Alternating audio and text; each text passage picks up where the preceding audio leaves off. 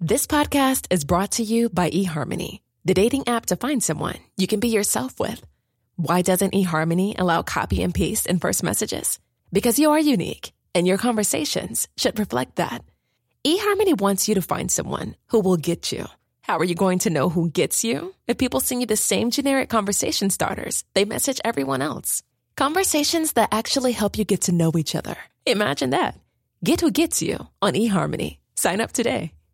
Millions of people have lost weight with personalized plans from Noom, like Evan, who can't stand salads and still lost 50 pounds. Salads, generally, for most people, are the easy button, right? For me, that wasn't an option. I never really was a salad guy. That's just not who I am. But Noom worked for me. Get your personalized plan today at Noom.com. Real Noom user compensated to provide their story. In four weeks, the typical Noom user can expect to lose one to two pounds per week. Individual results may vary. Since 2013, Bombas has donated over 100 million socks, underwear, and t shirts to those facing homelessness. If we counted those on air, this ad would last over 1,157 days. But if we counted the time it takes to make a donation possible, it would take just a few clicks. Because every time you make a purchase, Bombas donates an item to someone who needs it. Go to bombas.com slash ACAST and use code ACAST for 20% off your first purchase. That's bombas.com slash ACAST, code ACAST. Farándula 021, un podcast de cultura pop con periodistas, psiquiatras y vestidas. Comenzamos. Sean bienvenidas y bienvenidos al episodio número 135 de Farándula 021. ¡Bravo! ¡Bravo! En la, en la mesa está Pilar Bolívar, ¿cómo Hola, estás? hola. ¡Eso! Feliz de la vidurria como de costumbre. ¡Qué bueno, mi vida! Checo Sound, ¿cómo estás? Muy buenas Bravo, noches, muchas gracias. Bravo. Gracias, gracias, Bravo. gracias. Aplauden, por A favor. Merengón, por está. favor. Por supuesto, Muchas gracias. Super Mary. Y la belleza y simpatía de Manigui. Bravo, bravo. Y bueno, también estoy yo, Horacio. Claro, bravo. Tu aplauso, Horacio. Mira, muy bien. ¿Tú por qué me viste bu, Pilar? No, bravo, Horacito. Ah, es que sí se escuchó como bu. Claro que no. Dije, qué perri, qué Ya, a tan perri. pronto, a tan pronto comienzo y ustedes ya aquí tergiversando. Solo las- unos segundos de paz palabras, tuvimos. unos segundos. Ay, no, este podcast Dije, en serio. Arriba, Horacito. Eso, mi Pilarica. Lo que pasa es que con los aplausos que escuchaba de la Maniguis aquí en mi oído derecho, ya no te pude escuchar por el oído izquierdo. Si se escuchaba bu, sáquenlo. No, Sáquenlo. a la Manigui le aplauden mucho, le aplauden mucho. Oye, ya. en el teatro le Hombre, qué aplauden, cabrón, Dos cabrón. minutos, sale y como rockstar. Ah, no, pero a todos, a todos. No, pero a ti Pero a más. ti- La verdad, muy- la verdad es que en un acto de Dios, que es una maravilla, tienen que verla. Corta temporada. Acuérdense, viernes 8.30 de la noche en el Teatro Shola, Maniguis. Pobrecitos de ustedes si se la pierden. Oigan, Pero lo que quería decir que- es que diga. la verdad es que es un buen pretexto para encontrarnos con nuestro público, Maniguis, y encontrarnos con ese amor incondicional que nos tienen. ¿A poco no, mi Horacio? Sí, mi amor, pero a ti te aplauden recio, Ay, hay que muchas reconocer. gracias, y te aplauden muchas otras cosas en escena, Muchas amor. gracias. A estas alturas, con lo- este peso. Todo se lo debo a mi directora. Todo se le debe a su directora, que por cierto, oye, Merengón, a ver, ver. qué bueno que ni te había avisado, te voy a informar. te voy pasando a A ver, a ver, a ver. Estamos, bueno, en este eh, espectáculo de un acto de Dios, a veces hacemos regalos, promociones, etcétera, ¿no?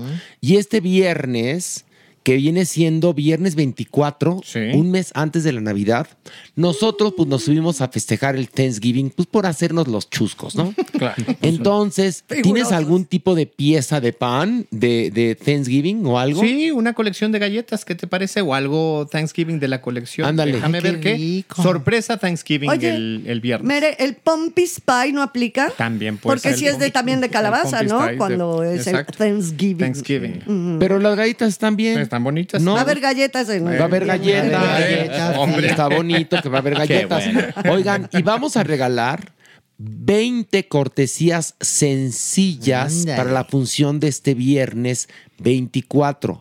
Ojo, a través de mi cuenta de Facebook tienen que mandar su nombre completo, nombre completo, por mensaje y les respondemos si obtuvieron o no las cortesías.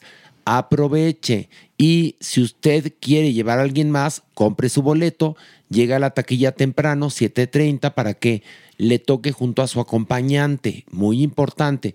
Pero estamos regalando 20 cortesías sencillas para este viernes 24, que va a haber sorpresas de Thanksgiving de Miel Me Sabe y vaya a reír y gozar con un acto de Dios que ya estamos en las últimas funciones. Así que por favor, no, No se la pueden perder. perder. Exactamente. Y bueno, pues, ¿qué les parece si arrancamos con esto? Ver o no ver. Y vamos a iniciar con The Crown, temporada final de Netflix. ¿De qué va Pilar? Cuéntanos. Bueno, pues sí, es la última temporada. La sexta temporada consta de 10 capítulos. Nos aventaron, nos lanzaron como el hueso a los perros, nos lanzaron los primeros cuatro, nada más. Y bueno, eh, ¿de qué van estos primeros cuatro capítulos? Se centran principalmente en la etapa de Lady D, cuando ya está separada de Carlos, divorciada, y empieza a vivir lejos de toda esta monarquía. Pero vemos cómo sus pasos, como todo lo que hace, se refleja y afecta directamente en la gente, en las personas de la corona. Y también, todavía más específicamente, vemos su relación con Dodi Fayette, cómo fue desde sus inicios hasta su trágico final y cómo la monarquía, tanto la familia, eh, hablando, tanto la familia como la corona, como la institución, van a enfrentar esta crisis que sucede monarquía-pueblo a partir de la muerte de Lady Di. Alejandro Broff, ¿qué te pareció? Pues no me convence. Evidentemente tiene la calidad de factura de la serie. O sea, no falla en ese sentido. Eh, se preocupan, claro, en, en- en hacer énfasis en este periodo que además relativamente es corto. Por ejemplo, en el, primer episodio de esta sexta temporada apenas se abarca unos días y, y todo completo se va para analizarlo. Por momentos se hace lenta. ¿Qué pasa además? No te entendí ni madres. O ¿Qué sea, decir? Pues, o sea, es lenta porque tarda 60 minutos casi, 50 y tantos, en abordar un viaje a eh, la Riviera Francesa. Ok, ok, ok. Evidentemente tiene muchas implicaciones ese viaje y va más allá de, pero son dos, tres días, el cumpleaños 50 de Camila, el viaje de ella con, con, eh, la familia Alfayet y el, el- encuentro primero con, con Dodi, pero le falta profundidad. ¿Qué pasa? Creo que todos conocemos a cabalidad estos episodios. O sea, en- en- en la realidad los vivimos, estuvimos al pendiente de toda la cobertura, sabemos qué pasó. Entonces, ¿qué esperaríamos de algo más allá de la dramatización o más allá de, la construcción de la historia? Un, lado B, una investigación más profunda o un, o un, no sé, tratar de meterse a esas alcobas o esas salas mucho, mucho más profundamente, pero aquí no lo logran hacer porque pareciera que únicamente basan en tratar de imaginar algunas conversaciones. Recrear, Ale, perdón recre- que me meta, Ajá, pero es sí, como sí, una sí. recreación de lo que se supone. Como una dramatización Pero de lo de- que se supone que fueron los hechos. Exacto. Perdón por meterme. No, no, no, pero le diste al clavo. Entonces, le falta un poco de magia, le falta un poco de profundidad. Y aunque sí, evidentemente, la factura ahí está, ahí la calidad, no sé. Algo, algo le falta para que el platillo sea perfecto. Maniwis. Creo que no le gustó a Mary. No, no le gustó. Pues a mí sí me gustó Maniquis. Sí te gustó. Sí, sí me gustó. Obviamente, mira, nos encanta que nos cuenten lo que ya sabemos. Y como bien lo dice Mere, todos estos episodios de los últimos días de Lady D ya no lo sabíamos. No, hay que recordar una cosa, es una serie, no es un documental. Entonces creo que sí se permite, Maniwis. Me gustó cómo, cómo pintaron a este Dodi Alfayet un tanto Pendejo, guiñapo, pendejo. guiñapo de su Sí. padre, en donde, en donde hasta engañó a Lady Di, ¿no? Cre- haciéndola creer que, que- que se iba a rebelar en contra de su padre. En fin, a mí, a mí no me disgustó. Como bien lo dice también Mere, está impecablemente hecha. Checo Sound, ¿qué te pareció? Eh, en cuanto a producción me gusta mucho. Creo que lo que carece el guion es, por supuesto, esta cuestión por supuesto que está uno esperando que sea documentado, que a lo mejor sí se hayan dicho ciertas cosas. En el libro de Harry, a mí la verdad siento que, que hay otros pasajes y otras cosas que según esto pasaron. Y en la serie, estas últimas eh, toques, estos últimos momentos que tuvo con su mamá, eh, no son nada ciertos a lo que están reflejando acá. ¿Qué me parece? Pues tanto propagandístico eh, para la monarquía, la verdad. O sea, tengo la impresión que es dejar bien a una monarquía que no está ya bien vista, que ya se ve rancia y que están tratando de ennoblecer un poquito esas figuras para que la gente vuelva a tenerles cierto cariño, aunque la persona que está ahorita al mando no tenga el menor carisma. Pero creo que están tratando de hacer un poco eso, que vamos a, ca- a caerles bien ya a ellos y entonces sobre de ello. Bueno, yo considero, saben que es de mis series súper favoritas, pero sí creo que se cae profundamente a nivel guion. ¿Qué es lo que pasa? Que deja de tener este thriller, incluso que tenía desde las otras temporadas, saber qué es cómo se mueve la reina Isabel, cómo los primeros ministros de Inglaterra, o sea, como más este juego político, aquí lo abandonan por un juego de, pues, lo que es el romance entre Lady Di y Dodie, ¿no? Entonces eso diluye, pero no meten estas otras líneas dramáticas que apuntalan y hacen una serie mm, entre comillas, histórica, aunque sea ficcionada, Maniwis, la hacen mucho más poderosa. Luego, otro problema. Se vuelve, cosa que no habíamos tenido, los personajes maniqueos. El bueno bueno, el malo malo. Entonces, ¿qué pasa con el papá de Dodi, Alfayed? ¿Qué pasa? Que se vuelve el cacle, cacle. Y, y entonces la reina Isabel no hay una visión objetiva. También se vuelve blanda. No la vemos casi en estos cuatro capítulos, la vemos muy poquito. Y resulta que Carlos es un pan de Dios. Claro. Que llora y llora y, y ya estaba en súper buenos términos con Lady Di cuando sucede todo esto y quiere que acepten a Camila porque es súper chula y súper linda. Entonces es cuando eh, la serie empieza, a mi gusto, de haber sido tan potente, a, a bajar un poquito sus estándares a nivel eh, estructuras dramáticas, eh, a cómo están delineados los personajes, sí, por querer congratularse con everybody. ¿Y sabes por qué pasa eso? Creo que Por- más por o menos fue lo que... Por la cercanía que hay con los eventos y porque están vivos la mayoría de los involucrados y porque evidentemente, evidentemente la familia real estaba metida ahí en The Crown. Y también Harry. Harry tenía Harry, negocios por supuesto. con Netflix. Entonces Claro. ahí empiezas tú a decir, tienes que Aquí quedar la bien dictó, aquí, no aquí la puedes. dictó, claro. Exacto, no puedes quedar mal. no Porque, a ver, ¿cómo saben? ¿Cómo saben? Fíjate nada más, yo sé que es serie, que no es un documental, pero sí cambia mucho este, el resultado. ¿Cómo saben lo que platicaron Dodi Al-Fayed y Lady D en el cuarto del Hotel Ritz antes del accidente donde mueren? Imposible. O sea, No hay forma. que además es donde él le pide que se case con ella, supuestamente. ¿Cómo saben lo que ella responde? No vamos a decir nosotros aquí, porque es un spoiler. Pero ¿cómo lo saben? Lo saben hacer como una propaganda política, que es lo que están haciendo. Evidentemente la calidad de la serie es indiscutible. Las actuaciones, las caracterizaciones, pero no vimos una película llamada The Queen, donde nos cuenta el periplo de Tony Blair para convencer a la reina Isabel que tenía que mostrar un poco de respeto hacia Lady Di.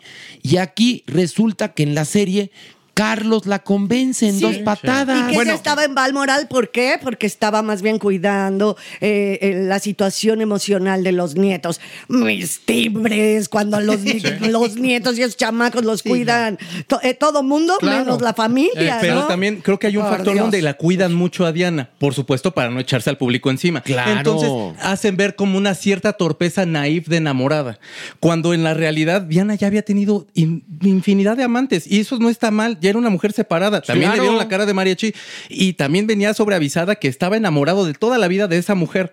Pero al final de cuentas, cada quien reacciona con sus herramientas y como puede. Claro. Pero lo que hacen ver es, ya estaba errando un poquito. O sea, sí estaba ya cometiendo muchos, eh, eh, muchos atropellos. De pronto eh, entorpecía cosas de la corona. Y es entonces cuando te empieza a estorbar el personaje.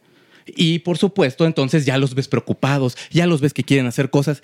Es, insisto, es propagandístico. ¿Y dónde está la verdadera maldad de los británicos. No, Que- bueno, y de la- inexistente. Y de la reina, Sí, de la ella no quería salir porque aparte La des- despreciaba Lady Di, la perdón. despreciaba primero. Luego La ya no la, ya no era parte de ellos. Eh, lo- eso sí lo dice, porque sí lo dice por ahí. Nosotros ya no nos interesa nada porque no es parte de nosotros. Por eso mismo no le querían dar funerales reales. Claro, claro. Y entonces, ¿cómo la convencen? La convencen por muchas otras cosas, pero no porque Carlos le dijo, mamita, ándale, ya sale en la tele para dar el pésame Exactamente. a los, a- a- no nada más a los ingleses, a las personas de todo el mundo, porque fue una muerte que dolió en el mundo Sí. entero. Y, y nunca profundizan sobre los estragos que bien lo dijiste tú, Checo Sound, estaba generando Lady Di a la corona británica por vivir su vida. Por supuesto. Bueno, vamos Bueno, a, a de hecho, hay una conversación que está bastante diluida con Blair en donde le habla. Ella está haciendo activismo y podría, si no se le invita a un oficial o a una tarea mucho más en forma, diluir las actividades de la corona, distraer exactamente los trabajos que pudiera hacer la corona. Pero Entonces, como bien lo dije hace un momento, hay una película que se llama The Queen sí, sí. con Helen Mirren. que es súper potente y aquí superpotente. pareciera una, una conversación banal. Banal ahí de, de, de, mamá, ándale, por café". favor. Exacto. Y, entonces la viejecitina como que toma conciencia y dice, bueno, ok, ya. No. Bueno, yo como para cerrar nada más mi comentario, es increíble esta serie, ha tenido temporadas espectaculares, todo bien, pero se nos debilitó. Sí. A mí en estos cuatro primeros capítulos de la sexta temporada, que es la final, se me debilitó muchísimo. ¿Sabes qué Totalmente pasa? Cuando quieres quedar bien, Sí. Pues ya valiste. Quedas mal. queda bien hasta con Camila, no mames. Sí. O sea, Sí, sí, cierto, bueno, sí, vamos a la votación. Merengón, ¿ver o no Sí, ver? sí, ves. Checo. Si ya hizo su tarea y vio toda la serie, véala. Ok, Pilar. Sí, claro que ver. Maniwis. Clararira que ver. Y yo también digo ver. Perdón que se los diga. Sí. No, es, es de... Es, es un. es de tarea, es de rigor, Sí, hay sí, que sí. verla. Exactamente. Y bueno, vamos a hablar ahora de la serie Fellow Travelers de Showtime y Paramount Plus. Alejandro, cuéntanos de qué va esta miniserie. Pues es una miniserie de ocho episodios, de los cuales han salido ya cuatro, de eh, una pareja de hombres que en los años 50 se conocen en Estados Unidos. ¿Quiénes son? Es un político que trabaja en el Departamento de Estado, un recientemente egresado universitario, que tienen que enfrentar con su relación estas políticas macartistas que iban más allá de perseguir a los comunistas. También perseguían a los homosexuales, a los raritos, enfrentan los eh, 50, los 60 con Vietnam y la revolución que, que las conciencias generan justamente en torno al, al conflicto armado, los 70 y la revolución sexual, un poco también la locura de los años 70, hasta llegar en una particular situación de su historia a los años 80 con la epidemia del VIH. Ajá, exacto. Mira qué, qué bonita reseña también de ¿La Merengón. aplaudimos? Un Muchas gracias. sí. ¿La merece. Lo hiciste muy bien, igual gracias. que Pilar con su reseña de The Crown. Pilar, ¿qué te pareció? Me gustó muchísimo. Es, ay, es fantástica. Es fantástica. Está requete bien actuada. Eh, van, vienen en varias décadas, ¿no? En la historia de este hombre que pues ha dedicado su vida a ocultar su doble vida, ¿no? Al enamorarse de este otro chavo, un poco más joven, bastante más joven que él, no demasiado, pero sí más joven que él, se le empieza a desequilibrar esta perfección del closet que él tenía y puede caer en las redes del macartismo en cualquier momento. Eso te tiene totalmente con los pelos de punta, tenso, interesado. Históricamente está muy bien hecha, también todo lo que es producción y cómo van llevando las décadas, estos avances en una década, pero también se van a un flashback, pero todo gira principalmente ahorita, en estos cuatro primeros capítulos, en mediados de los 50, en pleno macartismo. Entonces sí maneja un nivel tanto de historia como de política, como de derechos y de tolerancia de los derechos de las comunidades homosexuales. Creo que tiene todo todo. Es de esas que sí me atrapan. Vi los cuatro capítulos sin despegarme. Maniwis, ¿qué te pareció? Me gustó mucho Maniwis, me gustó muchísimo. Cómo te cuentan esta historia de amor entre dos hombres y, y cómo te, te estremece esta cacería de brujas, Maniwis. ¡Qué miedo! Y por supuesto, claro, como bien lo dice Pilar, te enreda, te enreda en la historia. Amén de que son guapísimos los protagonistas. Bueno, es, es- Maniwis. es nada menos y nada más que Matt Boomer. Pues no más, man. Que además se encuera la menor provocación. Ay, déjalo, déjalo, Maniwis, déjalo. Es fuerte. Hay escenas fuertes. Muy, ¿eh? muy Bueno, tiene una carga homoerótica súper Sí, potente. señor. Sí, Sí, es que sí. señor. Sí. le regresé más de tres veces a dos que tres escenas. Maniwis me gustó mucho. No, pero es que es una serie muy interesante. Y muy bien hecha, Porque es un retrato de la sociedad estadounidense de los 50, 60, 70, 80 y, y también de la sociedad del mundo. Claro. Donde lo que, lo que ocurre es que el único, digamos, aspecto positivo de la horrenda epidemia del VIH que gracias a ella millones de personas tuvieron que salir de sus casas a decir, sí, soy homosexual, sí, soy lesbiana y no me quiero morir. Es ahí cuando cambia la percepción de la sexualidad en los 80. Y esto es previo. Es los 50, no fue hace tanto tiempo. Donde te perseguían por ser homosexual. Imagínate nada más. Donde te perseguían por ser de izquierda. Sí. Entonces, además es como un prisma, tiene muchas lecturas, está cuidadísima la serie. Este, yo la verdad la adoré con toda mi alma. ¿A ti qué te pareció, Checo? Yo sí quiero decir que desde el primer capítulo te atrapa casi inmediatamente. No hubo un momento que me aburriera, un momento que dijera de hoy cuánto le falta. Todo lo contrario, se acaba un capítulo y era la necesidad de ver el siguiente.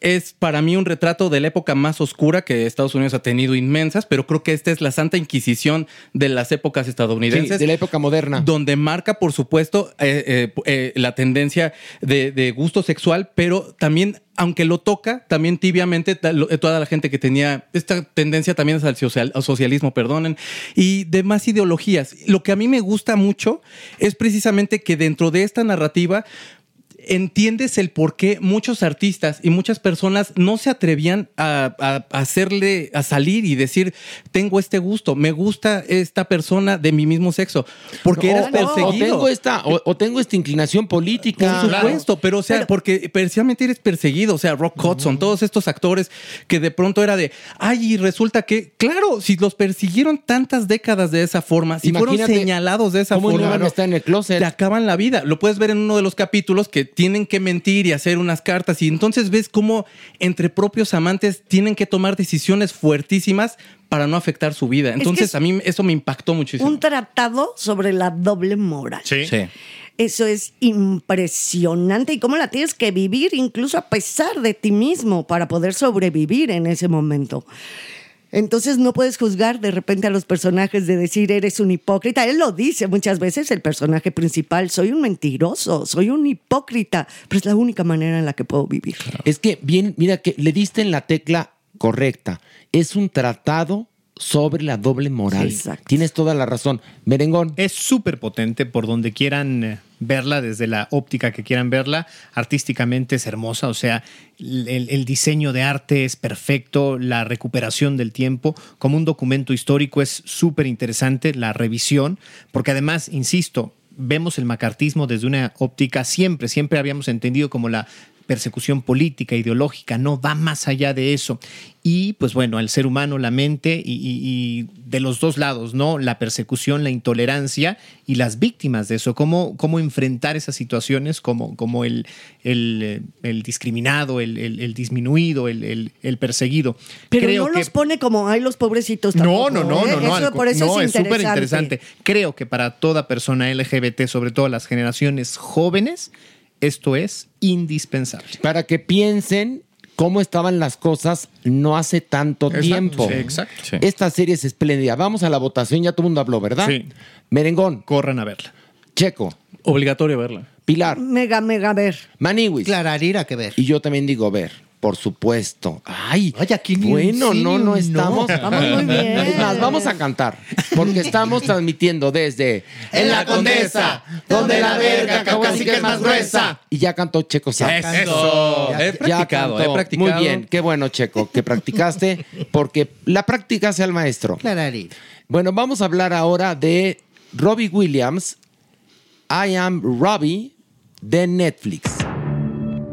Checo. En cuatro capítulos podemos conocer la carrera meteórica de Robbie Williams, a la par de también su salud mental, depresiones y cosas que no, no nos hemos atrevido, que no hemos podido ver de ese artista que se ve inmenso y a la par está pasando por depresiones y por cosas que, que ni él siquiera se está dando cuenta. Ok, Pilar, ¿qué te pareció? Me encantó. Descubrí a alguien que no conocía y aparte creí que era un poco un one hit wonder, ya sabes. O sea, sí, hay dos, tres rolas que me las sé y demás. No, es ver, sí es un, un cantante muy potente, con una carrera muy, muy potente, pero lo descubrí ahí. Me entristecí profundamente de ver a un ser humano tan destrozado, tan descolocado, tan dolido, porque tiene una sensibilidad extrema por donde lo veas. Y también me gusta mucho este formato de que él a partir de que está viendo este material, su propio material, que hay muchas cosas de las que ya no se acuerda o, incluso que no las había visto, es como está haciendo la conexión mental y emocional para hablar sobre él mismo, pero desde un lugar de honestidad, de dolor, de franqueza, de empatía con sus hijos que salen también ahí, porque él está en su casa. Y con la su- esposa. Y la esposa. Entonces, no, no, de todos los documentales que hemos visto de bios, de vidas, platicados por sí mismos, porque creo que ese también es una, una tendencia que está ahorita muy de moda, no nada más que el documentalista hable de la figura, sino que la figura misma hable de sí misma. Él no se pondera, no se pontifica, es 100% abierto y lo acabas adorando. Mere, Es un trabajo autobiográfico muy interesante, o sea, creo que está escrito o desarrollado desde la honestidad, o sea, una apertura total a cada uno de los episodios de su vida, o sea, lo vemos inclusive desde cómo narra muchos de estos capítulos ahí en su casa, en calzoncillos, en camiseta, desnudando sus miedos, sus afectaciones, sus, sus sus capítulos más oscuros. Se nota que él dirige, o sea, que, que no hay alguien que le esté dictando, que, que él está contando todo, que no hay una especie de autocensura, que no hay necesidad de limpiar. Y pues bueno, creo que sí, como dice Pilar, descubres a un, a un Robbie Williams que no conocías. O sea, es un hombre muy completo, su, su vida ha sido muy difícil y va más allá del, del- del aspecto musical que pudieras conocer. Maniwis. Sí, creo que el propósito de, de estos documentales Maniwis biográficos es exactamente esto que dijeron Pilar y Mere, conocer algo de el personaje principal que tú no sabías, ¿no? Y más si eres su fan o no. Nos queda claro que mi Robin era un problemón. Era un verdadero problemón, pero también nos queda claro que es un ser sumamente talentoso y cómo la vida le ha cobrado factura, porque se le ve. Ahora, hay una cosa, no voy a repetir lo que ustedes dijeron porque si no es decir lo mismo. Estoy de acuerdo totalmente, nada más que creo que en lugar de cuatro episodios hubiera sido bueno con tres. Hay uno que se cuelga ahí, que es muy sí, aburrido.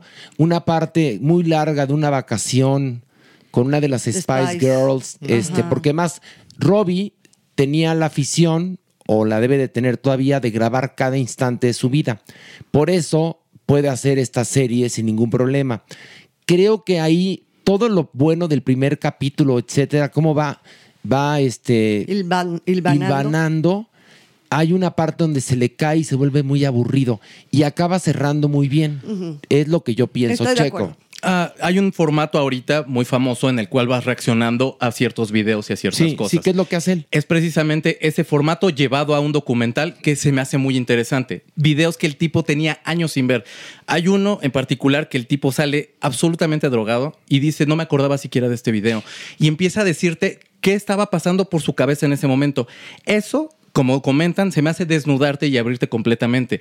Siempre yo lo he visto como una persona nostálgica, melancólica. Eh, en las letras lo puedes, lo puedes sentir a Robbie Williams en ese, en ese personaje que uno está pensando que es realmente un personaje y está siendo el tipo todo el tiempo siendo él, es transparente. Se me hace también cansado esa vacación. ¿Verdad que sí? Lo valioso que se me hace es, ok, tienes poca gente en quien confiar, pero ya entendí, cabrón, ya déjalo así. O sea, en un par de capítulos quedábamos bien, pero sí, se me hace que eso se extiende mucho. Lo demás, a mí me parece, en cuanto a, a edición, a ver cómo va creciendo su carrera, hay una entrevista, cuando hace esa última gira del disco Rootbox, yo me acuerdo haber visto una entrevista sueca, que por supuesto estaba subtitulada, y el tipo decía, bueno, estoy en mi momento más alto de la carrera y ahora ya voy en declive. Y no podía tener más razón. Ese fue un momento en donde se empezó a ir hacia abajo, ese disco fue mal recibido, eh, lo que siguió fueron crisis nerviosas, lo que siguió fue que poco a poco se fuera alejando y que no tuviera las menores ganas de regresar a Inglaterra, que es un nido horrible del, del periodismo. ¿Cómo? No, ¿cómo? Qué, fuerte, oye, qué fuerte es la prensa inglesa, ¿eh? Cuando deciden agarrarse a alguien de, de puerquito, pues lo deshacen. Sí. O sea, lo- todo lo, lo que sacan de la opinión de la prensa con respecto a Robbie Williams, lo odian. Sí, sí. Cuando es un súper talento. O sea, el tipo abre la boca y, y- y salen golondrinas, porque es un artista hiper, bueno, potentísimo. Y filinudo, ¿no? Tiene Sí. muchísimo feeling Sí, cada vez. exactamente. Esa voz que yo digo, ay, qué padre, porque a veces no es que sea la gran voz de la perfección, tiene una cantidad de emoción esa voz que es lo padre. Exactamente. Y, y sí, cómo los hacen pedazos la, la prensa. Eso yo también me quedé helada. Y otra cosa que me quedé helada es, cada concierto decía, cada concierto decía, "Am, es el momento que más estoy sufriendo. Es el peor nervio que he tenido en mi vida. Tengo pánico escénico. La libraba, pero veías que estaba a punto de no librarla Sí. y el siguiente concierto decía lo mismo. Sí, sí, Qué sí, sí, sí. pinche pesadilla, angustia desorbitada de este ser. No, no, no, qué fuerte. Bueno, vamos a la votación. Checo Sound, ¿ver o Por no favor, ver? Pilar, Sí, claro que sí. Mere, Sí, Clararira que verla así. Y yo digo ver. O sea, no ha habido. No ha habido un no ver, ¿eh? Y, pero aparte todos de acuerdo, hasta parece que comimos Unánimes. No, no, no, A bueno. la de tres todos. pues. No, no, no. pues Cada quien su opinión. Sí, Aquí no, sí. hay libertad de opinión. Y vamos por último a hablar de The Curse de Showtime y Paramount Plus. ¿De qué va esta serie? Esta serie, que supuestamente es cómica, nos cuenta acerca de una pareja que se llaman Whitney y Asher, que se dedican a hacer un reality show sobre bienes raíces en Santa Fe, Nuevo México. Lo que intenta la serie es mostrarnos las diferencias que hay eh, sociales en Estados Unidos, eh, cómo son maniqueos los reality shows y los problemas de las parejas. Es lo que pretende esta serie, es protagonizada por Emma Stone. Y este, quisiera saber tu opinión, Pilar Bolívar. Primero me encantó, eh, eh, cómica entre comillas. No, pues es O que sea, sí, porque sí, así te la o sea, venden, sí. sí tiene sus detallitos cómicos, pero yo no le encontré la gracia alguna, ¿eh? A mí no me divertí, no, no, no me divertí nadita, no me gustó. De, de- miran qué mal, íbamos muy bien, 3 de 3.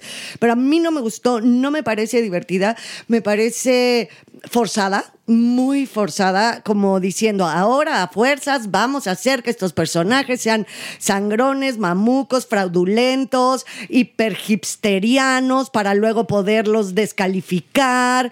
Entonces, como que te das cuenta de todas las costuras desde el primer instante. Y, ah, y si ellos quieren manipular, los de la, los que están, los de la serie que están haciendo su programa, que es un reality show, hagan de cuenta que es como una matrushka, ¿no? Que, que hay una muñequita dentro de otra, de otra, de otra, de otra, y entonces también me quieren manipular a mi Pilar Bolívar como espectadora. Pues no, señores, porque está aburridísima su pinche serie, y aparte me cayeron gordísimas las actuaciones, me parece desilvanada, mal editada incluso, y los chistes. Mira, yo te voy a decir una cosa. Me pareció patética. Sí. Nada más patética. La serie pretende ser patética, pero no debería de ser patética. Una cosa es que hables de lo patético y otra cosa que resulte que tu producto es patético.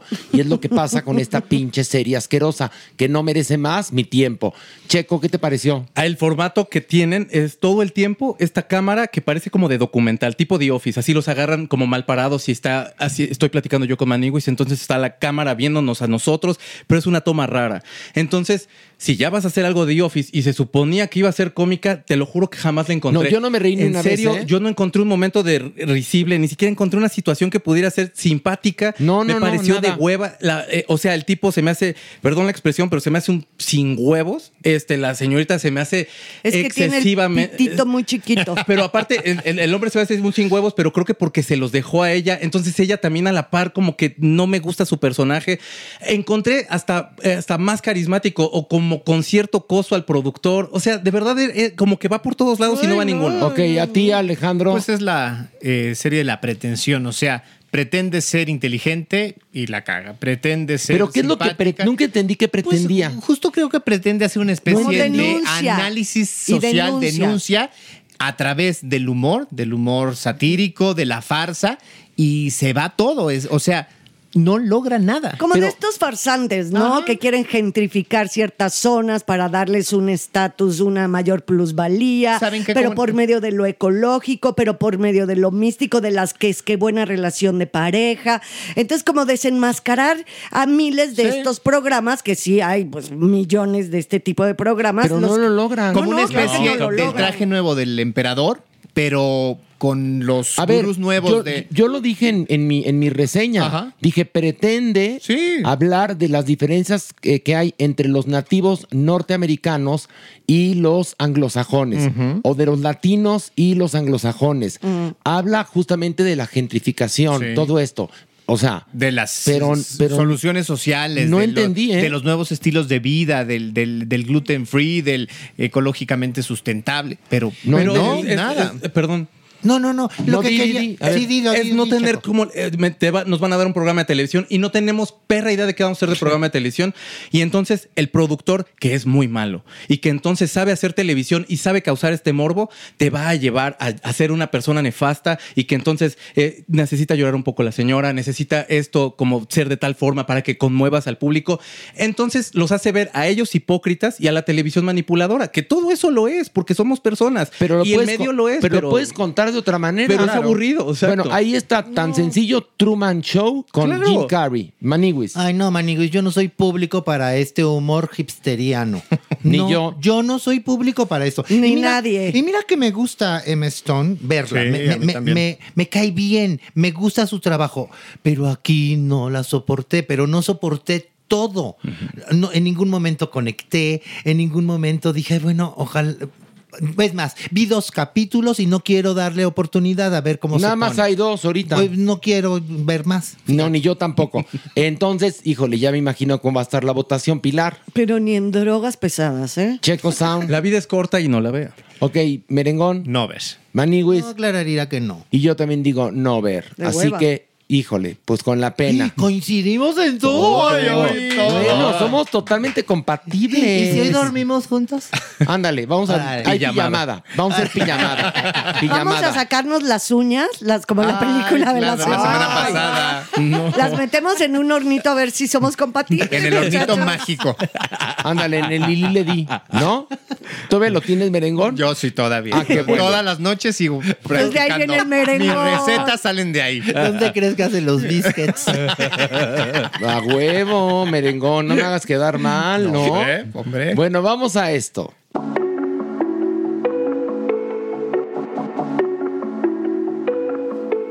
Y bueno, ya estamos en la sección de música de Checo Sound y quien ha aparecido es la Superman. Bravo, muy súper hermosa. Qué gran momento estamos viviendo aquí en la cabina. ¿Verdad que sí? Sí. Y bueno, ya, sin más aplauso, porque hemos estado muy aplaudidos hoy, está Checo Sound, Pilar, estoy yo, y vamos a analizar cuatro canciones porque apareció la más reciente No, de no, no. Bjork junto con Rosalía, lo cual hay que analizarlo, se llama Oral y suena así.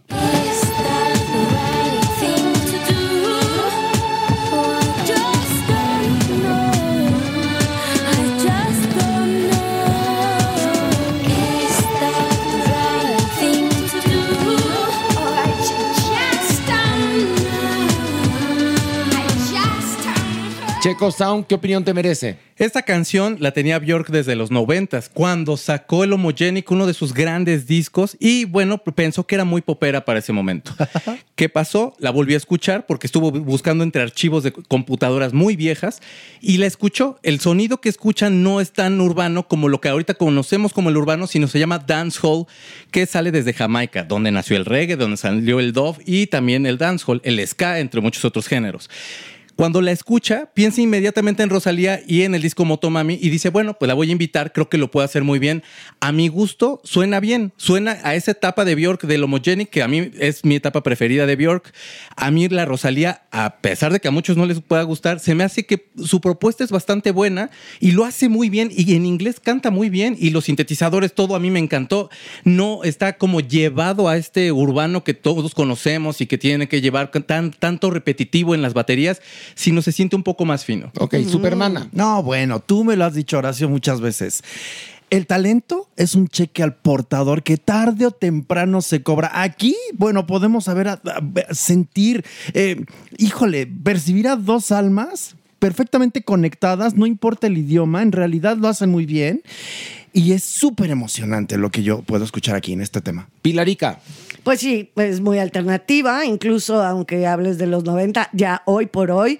Con este, me gusta más la segunda parte de la rola. Sí. Mucho más la segunda parte, donde ya siento que se fusiona mucho más el estilo con Rosalía, con Y algo. explota. Y explota, ¿no? Porque el principio sí es un poco espacial, alternativo, con ese un poco himno de Salvador del- de las eras y de los seres humanos, coros eh, etéreos, casi infantiles, ¿no? Muy Bjork, esa Bjork, ya saben, ciber- cibernética, pero místico, mágico, cómica, musical. Musicado. Ese es un chiste. Me gusta mucho, pero sí creo que la segunda parte de la rola es infinitamente mejor, que la primera parte. Ahora vamos a escuchar a Busty and the Bass con Jordan Brown con esto que se llama Star Truck.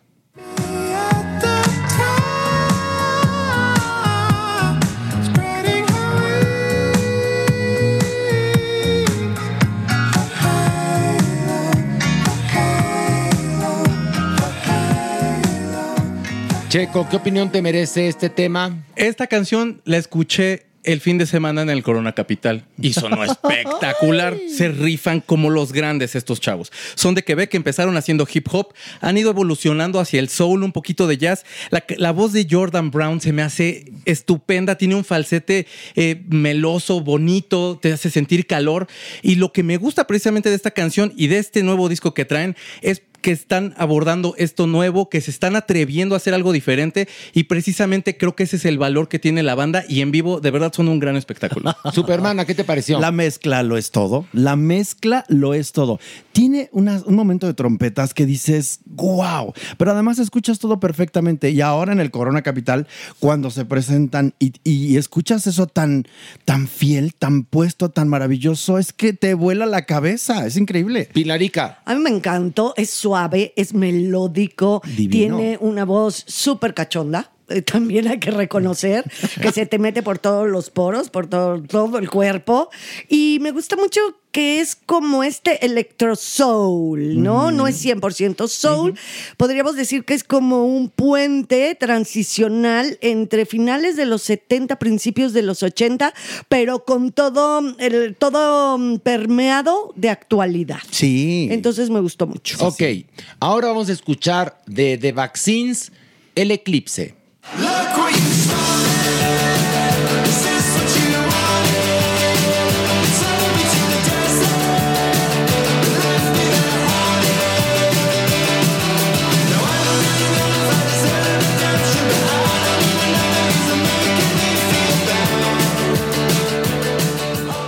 Checo, ¿qué opinión te merece? Los Vaccines tienen una carrera muy larga, el sonido que tienen me gusta mucho, han ido madurando muchísimo, iban ellos en la carretera por el Joshua Tree, que son de las carreteras más transitadas en Estados Unidos. Ahí hay unos estudios importantísimos que todas las, me- las, las leyendas de la música han estado ahí grabando. Y bueno, por supuesto que te tiene que inspirar en algo. Habla de, las, eh, de los eclipses y de toda esta cuestión de cambios y de evoluciones que puede traer el eclipse. Y la canción me fascina. Ok, Supermana. Eso es lo que me encantó de la canción. Todos los cambios que te propone, de la manera que lo hace, es increíble. O sea, te descubres sí brincando, pero después empiezas a, a- a meterte, a descubrir cosas impresionantes. Este grupo es lo máximo para mí. Pilarica. Pues es un, es como un, no sé, como un pop rock, en este caso, muy juguetón. Es que es como un rockabilly. Es que todavía, sí, creo que sí que es como, es- y las guitarras, bueno, aquí es el dúo, ¿no? O sea, Lo es este todo. duelo de guitarras.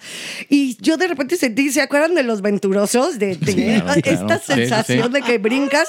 Y yo lo llamaría a estas alturas como que surgió de esa música pre-New Wave y que hoy está permeada también un poco como pasaba con el grupo anterior de la modernidad. Sí. Pero todos estamos en un revival. Sí siento Sí, que estamos sí, constantemente. sí, Lo que estamos hemos metidos estado en eso. Analizando sí viene de décadas del siglo pasado. Sí. Y bueno, por último, porque hoy tenemos cuatro temas. Dolly Parton y Stevie Nicks con What Has Rock and Roll Ever Done for You?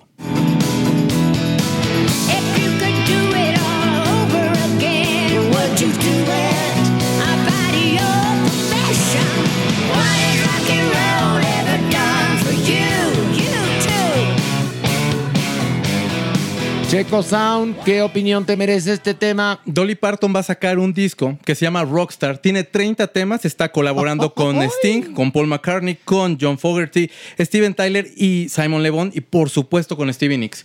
Esta canción es de Stevie Nicks original y entonces llega con Fleetwood Mac y les dice, traje este nuevo tema y le dijeron, ¿sabes qué? No tiene nada que ver con nosotros, no está a la altura de lo que estamos haciendo. Y empiezan a platicar Dolly Parton y ella y le dice Dolly, ¿por qué no hacemos este tema? ¿Qué está padre de este tema? Dolly Parton viene del country y el country normalmente en los intros tiene esta bienvenida que le dan a la escucha que pareciera que empezamos a platicar tú y yo. Bien, Horacio, gracias por acompañarme a grabar esta canción. De nada, Checo. Bueno, es un gusto. ¿Qué te parece si empiezas a cantar tú, por supuesto? Y, Y nos arrancamos. Este rock and roll tiene ese toque en la entrada y en la salida que te hace sentir ese calor bonito de casita del country y el rock and rollote que trae Stevie Nicks. Mira nada más, Supermana. Esas voces son únicas. No puede haber algo más maravilloso que la voz de, de Dolly Parton. Por supuesto, esta imagen que nos viene a la cabeza. Pero la voz de Stevie Nicks es que es una locura. A mí me encanta. Me encanta, me fascina. Pilarica. Una celebración absoluta. Soy fan incondicional de mi Dolly Parton y de mi Stevie Nicks. No puedo más que agradecer este tema, mi checo. Lo disfruté Sí. enormemente. Y este rock country, porque con la voz de Dolly Parton no puedes dejar de volver lo que, aunque estés oyendo este heavy metal, si hay voz de Dolly Parton, Se vuelve country. Exactamente. Y bueno, vamos a una pausa y regresamos con mucho más aquí en Farándula 021.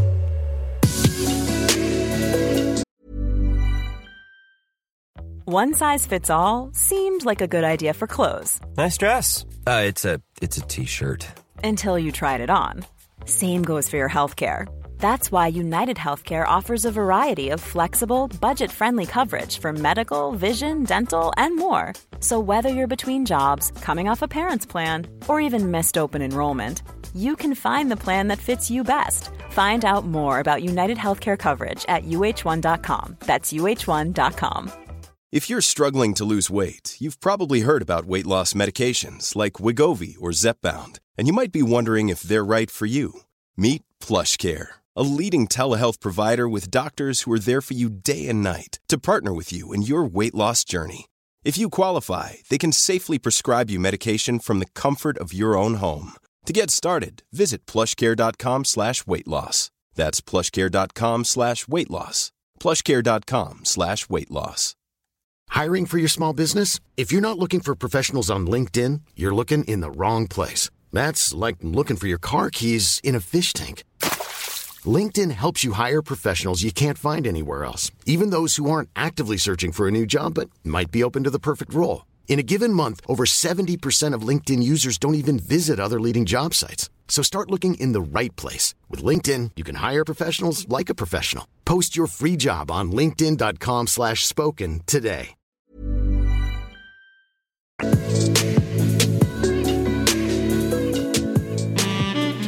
Nuestra adopción responsable. Supermana, ¿quién nos traes en la adopción responsable? Esta semana les traigo a Duque de vuelta. ¿Por qué? Porque Duque es un perrito que, acuérdense, lo dejaron abandonado en una clínica. El dueño entró a consulta y ahí se quedó el perrito esperando. ¿Qué pasa con Duque? Duque presenta como una especie de síndrome de tristeza que él está en la puerta esperando. Ay, no, no, no, Entonces, eso es, para nosotros es algo muy fuerte. Entonces, Yasmín y yo platicamos y dijimos, este perrito merece otra oportunidad, como absolutamente todos los que están ahí en salvandohuellitaspeludas.com. Pero Duque tiene una cara de tristeza y como si su corazón supiera que el dueño va a regresar, ¿sabes? Tiene esa preocupación. Es un perrito con una preocupación. Inocente, Sí. inocente, inocente. Entonces yo les pido que si hay alguna familia que tenga un corazón gigante o una persona que pueda darle otra vez, eh, devolverle la esperanza a este animal, sería bien bueno. O sea, Duque- no ha salido, como quien dice.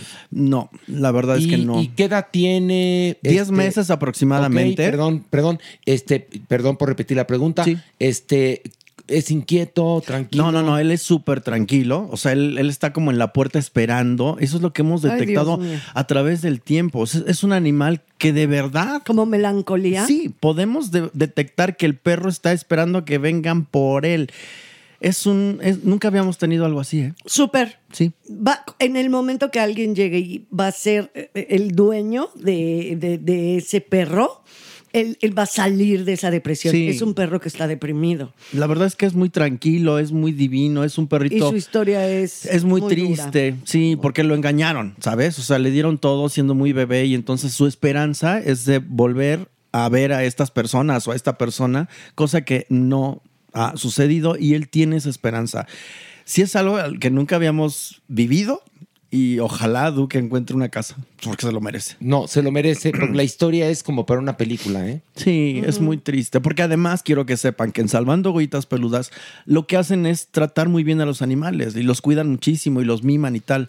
Pues Duque está en la puerta, ¿sabes? Esperando. Ay, qué triste. Sí, sí, por favor. Porque más le puede hacer lo peor a un perro, lo peor le puedes hacer. El perro te va a perdonar.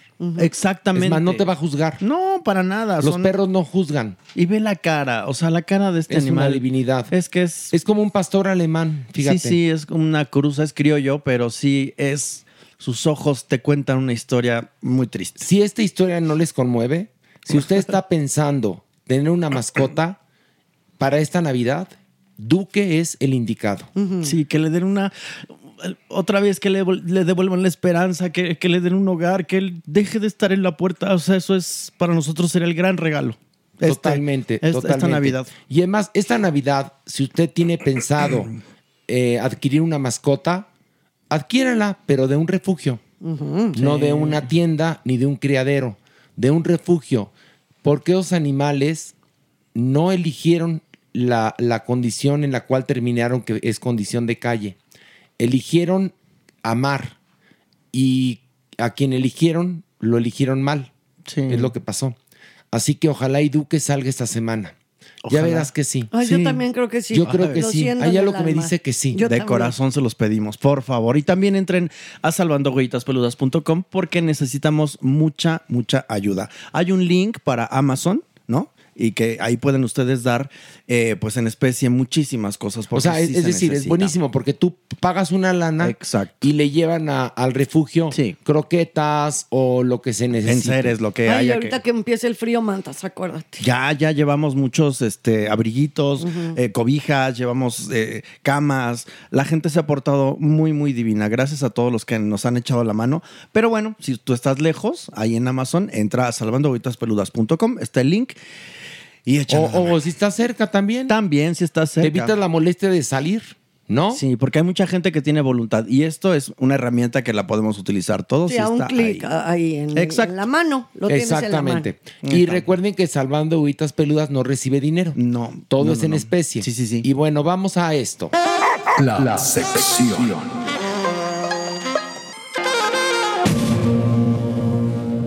Y bueno, damas y caballeros, está con nosotros el cuerpo. Un aplauso, por favor. de patín, de patín. Ay, qué gusto verte. Le Corp. Ya los extrañaba y muchísimo. Ay, sí, cómo no, ya Ay, andabas de patita de perro por ahí en el mundo mundial. ¿Cómo te fue en el camino de Santiago, cuerpo? Fíjate que lo más placentero es la sensación de poder. O sea, de puedo hacerlo y demás. Caminamos 166 kilómetros. Mm, Bien, muy buenos. Muy bien, adelgazaste mucho, cuerpo. Ahí vamos, ahí vamos, ahí vamos. No, muy bien. Y pero y traes cara como de paz. Como que de paz, fíjate. Sí. Como que te quitaste un peso de encima. Fue como muy divertido porque es una experiencia muy personal. O sea, esta Mm. cosa como de ir entre los viñedos, entre los bosques. Nos tocó solo dos días de lluvia ahí en Galicia y estuvo espectacular. O sea, fue muy agradable. Y cuéntame nada más una cosa, porque tú sabes que mi sueño dorado es hacer el Camino de Santiago, entrar el 25 de julio, que es el día de mi cumpleaños. La Virgen del Pilar y Santiago tienen una historias que en común.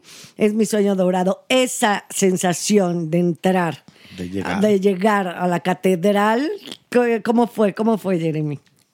Es que se siente muy fuerte porque como vas bajando los kilómetros y vienen los mojones, ¿no? Que son estos marcadores para... o sea, Entonces empiezas en 10 kilómetros, ¿no? Y te, ahí te faltan horas, ¿no? 9, 8, 7, 6 y luego llegas al centro de la ciudad, entras en las calles medievales, entonces todo es en plato roto y demás. Entonces la catedral no se ve hasta que llegas a la plaza y eso es fantástico, Pilar. Una emoción. Así como es una gran emoción. Y llegamos a la misa del peregrino, que es a las Y 7 de la ah, noche. Pero no había botafumeiro. No, no había botafumero. Eso es solo ciertos días específicos. El y demás. 25 de julio. Lo chistoso y lo que nos dio risa es ya estudiando como esta cuestión del botafumeiro es, imagínense que esa cosa está diseñada para aromatizar la catedral, porque en la Edad Media, imagínense, apeste en la Edad Media, o sea, No, era- imagínate a lo que apestaban. Bueno, para las personas que no sepan de lo que estamos, este botafumero es una gran bola, incensario, un ¿no? incensario donde hay incienso y es un péndulo que recorre por el aire toda la catedral, todo el interior y sí es el aroma, pues bonito, a Lo que, sí, exacto. Lo que me impresionó de la Catedral de Santiago de Compostela es algo que se llama el Portal de la Gloria. Ujú. Lo acaban de restaurar y es una cosa impactante de arte románico. O sea, algo así que nunca había visto en todos mis demás viajes. Esta cosa me sorprendió. Bueno, pues ¡Qué bienvenido padre! de nuevo Bravo. al podcast Farándula 021. Y en esta ocasión, ¿de qué vamos a hablar? Porque hay cuerpuntos. ¿De qué vamos a hablar? Este es un tema bien difícil, Horacio, y se llama síndrome del impostor. Síndrome del impostor. Ok, vamos a los eh, cinco cuerpuntos. Pero vamos a echarnos una introducción. Síndrome del impostor. Ah, Ok, ok, ok. Ok, y es el síndrome del impostor es algo bien interesante que todos podemos vivir en algún momento. Y es un trastorno psicológico en donde nos sentimos incapaces de asimilar nuestros propios logros. O sea, algunas personas que tienen muchos logros, que tienen muchos triunfos o que tienen cierto desarrollo académico, profesional y demás, lo sufren y se, se, digamos que asocia con baja autoestima, falta de confianza y puede haber depresión y ansiedad justamente por no creer lo que estás logrando. Es decir, Ay, Dios. te sientes poca cosa. Ajá, aunque Pues te estás sí, triunfador y la aunque gloria. estás bien. Haz de cuenta, hace un ratito hablamos del documental de Robbie Williams. Robbie Williams creo que tiene un poco el síndrome del impostor, porque a pesar de que es talentoso, exitoso, multimillonario, él necesita la aprobación, se siente poca cosa. Wow. ¿Podría ser eso, Pilar? Sí, Quizás. sí, bueno, creo que sí. Y, y puede haber etapas que te pase y luego se te quita o es una condición constante. Es una condición que sucede en muchos momentos de la vida de los sujetos. Y que a pesar de, por ejemplo, estás en un éxito total o estás creciendo mucho, dudas de tus capacidades y crees que es una cuestión de suerte. Mira nada más. Ay, Ahora no, sí ya podemos pasar a los cuerpuntos. Vámonos. ok, iniciamos. Número 5. Empiezo fuerte, muchachos, y es dinámicas familiares. Generalmente en la infancia y la adolescencia. Imagínate que cuando dicen es que tu hermano es mucho más inteligente o a ti te toca ser el simpático, pues ya empiezan como Ya una serie de presiones para responder en la escuela, responder socialmente y pues te vuelves o te sientes como la oveja negra. Eso se llama también bullying, ¿eh? Sí, También es bullying, eso ¿eh? también está considerado como bullying. Está sí. considerado como bullying, ¿eh? Lamentablemente las dinámicas familiares afectan muchas áreas de nuestra vida y se asocian a muchos trastornos mentales si estas son cada vez más violentas o poco sanas. Pero quiero entender, si te han eh, practicado esto de decirte, tu hermano es mejor, tú nada más eres chistosita, ay, los ojitos de tu hermano, esto que se podría llamar bullying, lo que provoca en un futuro o en ese momento es el síndrome del impostor. Lo va a provocar en el futuro, Eso, Pilar, porque por entonces eso, vas eso a está- empezar a dudar y demás, o sea, porque existe justamente dentro, dentro de ti una impronta en donde sientes que eres incapaz porque se te ha repetido a lo largo de toda tu vida. Ok. Y de pequeño, que es lo peor. Qué fuerte. Sí. Qué fuerte. Y triste. Porque sentirte menospreciado en tu infancia y adolescencia puede convertirse en el síndrome del impostor. Vamos al siguiente cuer punto. Número 4. Pues agárrense, esta es una cuestión de género.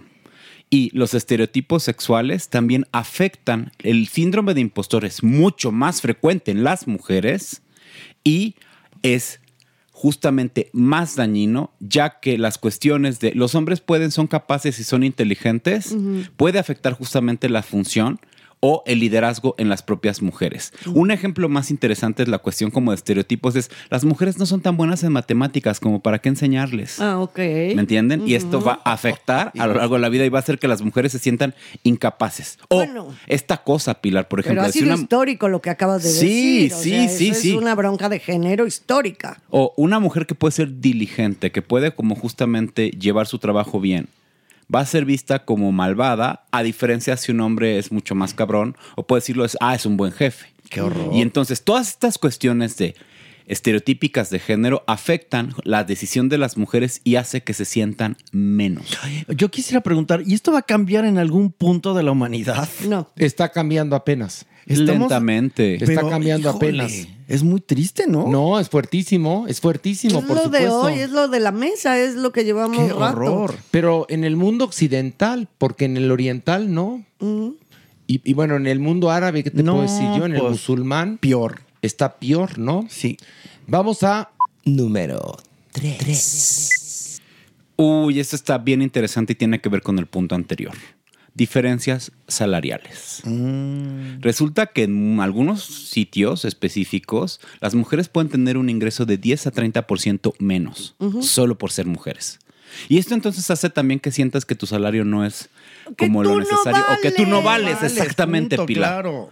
Solamente en ciertos puntos muy específicos como el modelaje las mujeres ganan 10 veces más que los hombres. Pero en todo lo demás hay una brecha salarial que tenemos que justamente equiparar para favorecer esto y disminuir el síndrome de impostor en las mujeres. Y el síndrome de impostor en la mujer en este caso es, claro, yo gano menos porque merezco menos. Es ahí el gran horror, porque te han llevado a través de la educación, de tus relaciones interpersonales desde pequeña, a que llegues en un- a ser una adulta que puede llegar a pensar esto.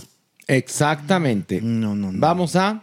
Número 2. Y aquí viene una cuestión personal, pero que también está sabrosa. La propia percepción de éxito, fracaso y competencia. En el síndrome de impostor hace que entonces las personas sean mucho más exigentes consigo mismas que con las otras personas y existe como una fantasía, una serie de lista de requisitos de lo que tiene que ser una persona exitosa. Ese lo traigo yo. O sea, Ese sí todo el tiempo me tengo que autoexigir o demostrarme, demostrarme, demostrarme mis capacidades, pero ante una lista de autoexigencia, pues nunca voy a ser ni siquiera suficiente para mí y no voy a poder disfrutar los éxitos que he logrado.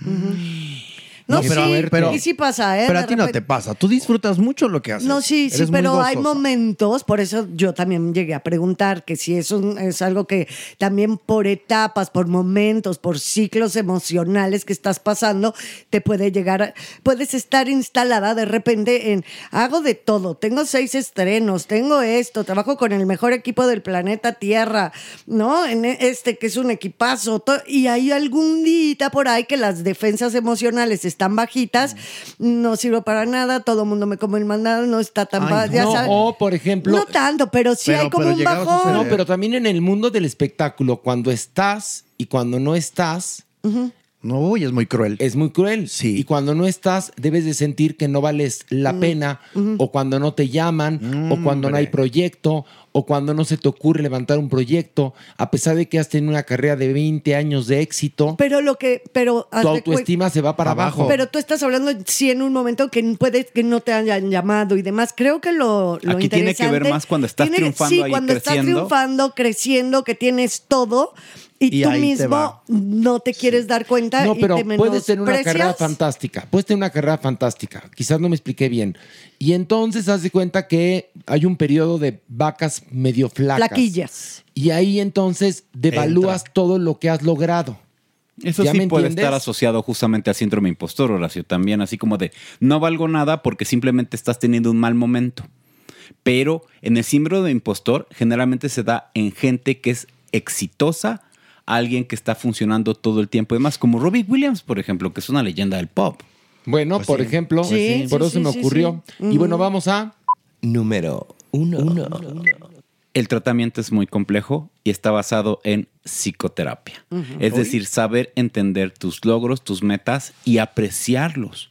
Pero eso implica romper todas estas autoexigencias de nosotros y entenderte como una persona capaz de hacer y sobre todo disfrutarte. Pero aquí implica romper, como ven, los, o los aspectos de crianza familiar, estereotipos de género, mi propia percepción de fracaso, éxito o hasta incluso mi salario.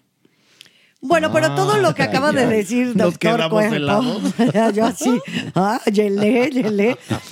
Pues es, eh, son formas de vida, a todos en algún momento nos llega a pasar, no es tan específico en ese sentido. Todos tenemos momentos de, de, pues eso, como de un poquitito de baja autoestima y luego volvemos a ubicarnos. Pues es la vida misma, ¿no, y ahorita chicos? ¿No me creen? quedé pensando en lo que decía Pilar, ¿no? Que ella tiene de repente esos como flashazos. Y doctor Cuerpo, ¿está en uno inmediatamente cambiarlo? Sí.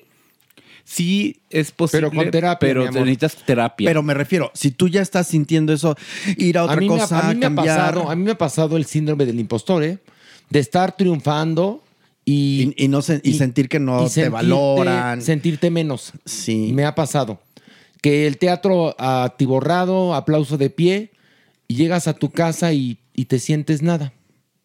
Es Eso que puede ser. Eso es lo que tenemos que tratar. Eso es un elemento importante y la psicoterapia nos ayuda a poder disfrutar estas cosas y disfrutar tanto los grandes logros como los pequeños logros. Exactamente, Pues pero es, es terapia, ¿eh? Difícil. Es terapia. Es terapia porque creo que de alguna manera millones de personas padecemos el síndrome del impostor, ¿eh? Qué fuerte. Y tiene que ver, fíjate, infancia es destino, qué terrible. ¿no? Totalmente, siempre ha sido así. Y ojalá los que van a ser padres tuvieran la capacidad de instruirse un poquito más, porque traer un ser humano a este planeta es muy complicado y, echarle a perder la vida lo es más todavía. Y es, es más eh, común cuando eres el hijo sándwich. Depende ¿O de las exigencias de los padres. O sea, podría ser mucho más profundo en los hijos pequeños, en los hijos en medio o en los primeros porque requieren más exigencias. O siendo hijo único. O siendo hijo único. Porque exacto. te exigen más, ¿no? También. porque- Ay, qué terrible. No, ¿qué? sí, qué Como terrible. sea. Porque uno de, las, de los cuerpuntos que, que, eh, platicaste es este nivel de autoexigencia que te pones, te pones, te pones y nunca llegas a alcanzarlo, aunque lo alcances. Entiéndanme, ya lo alcanzaste, pero todavía entonces ahí nuevos, nuevos puntos de exigencia. Nuevos retos, nuevos claro. retos, nuevos. No, y además las fantasías de fracaso, que esa es la parte más compleja. Que es una fantasía de fracaso. Como pensar que todo va a irse a la mierda, Ah, no, Horacio, eso y que no, todo va a fracasar y que todo va a doler.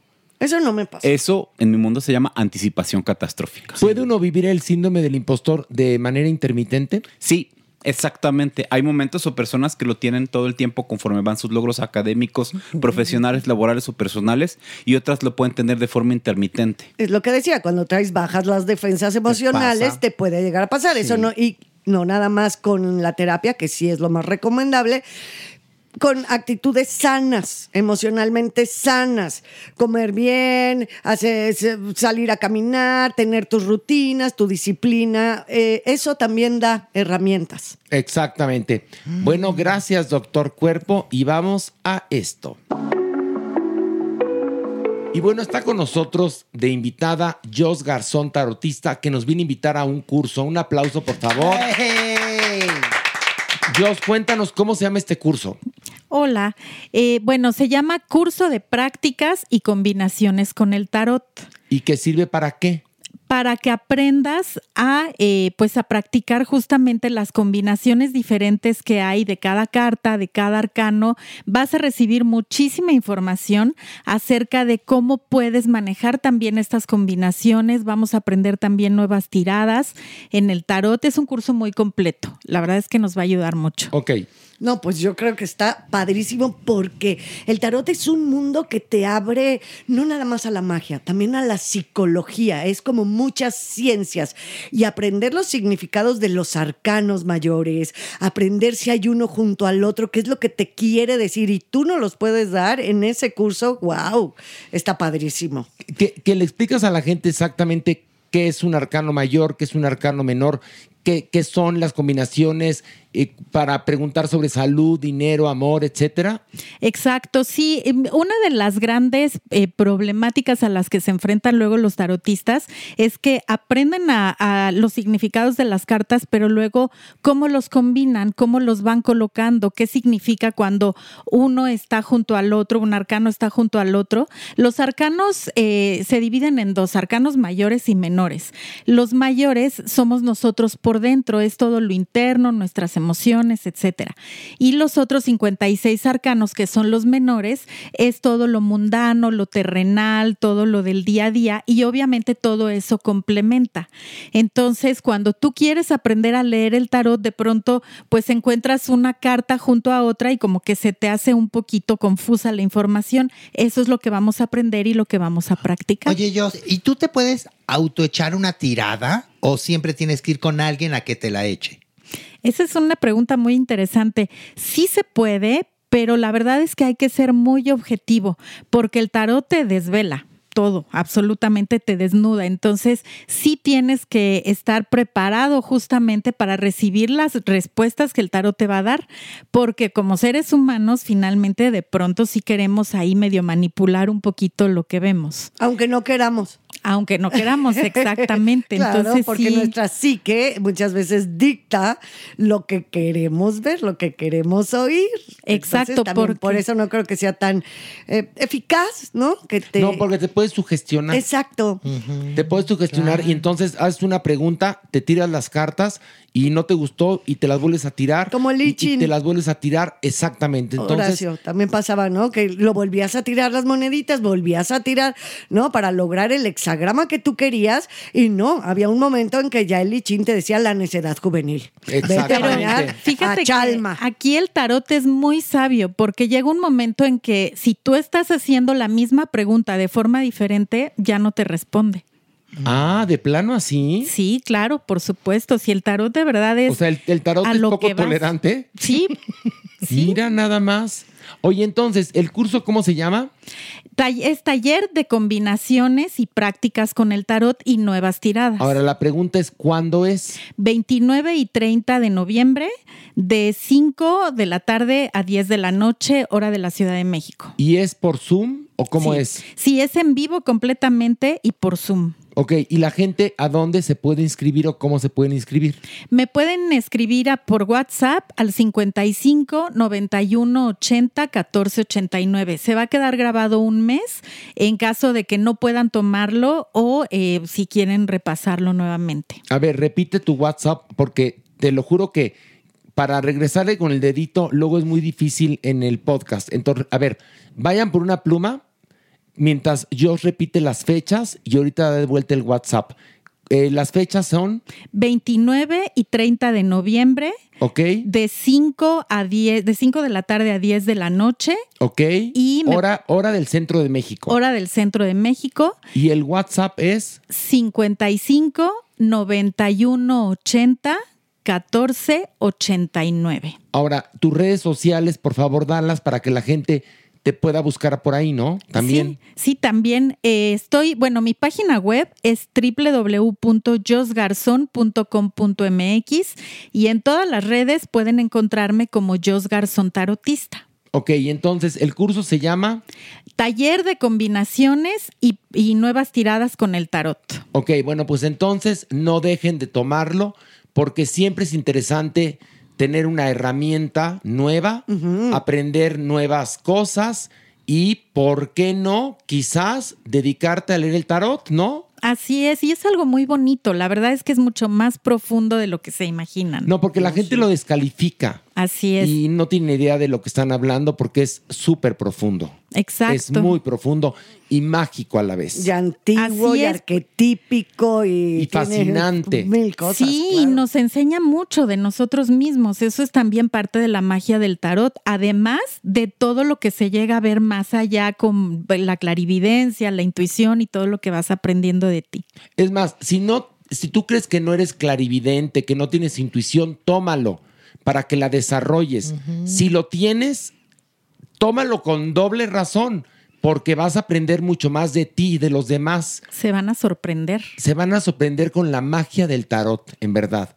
Entonces. ¿qué días son? 29 y 30 de noviembre, de 5 de la tarde a 10 de la noche, hora del centro de México. ¿Y tu WhatsApp es? 55 91 80 14 89. Ok, muchas gracias, Jos. Gracias a ustedes, de verdad, por la invitación. Los quiero mucho. Igualmente, vamos a esto. El Averno. Unos a otros conmigo.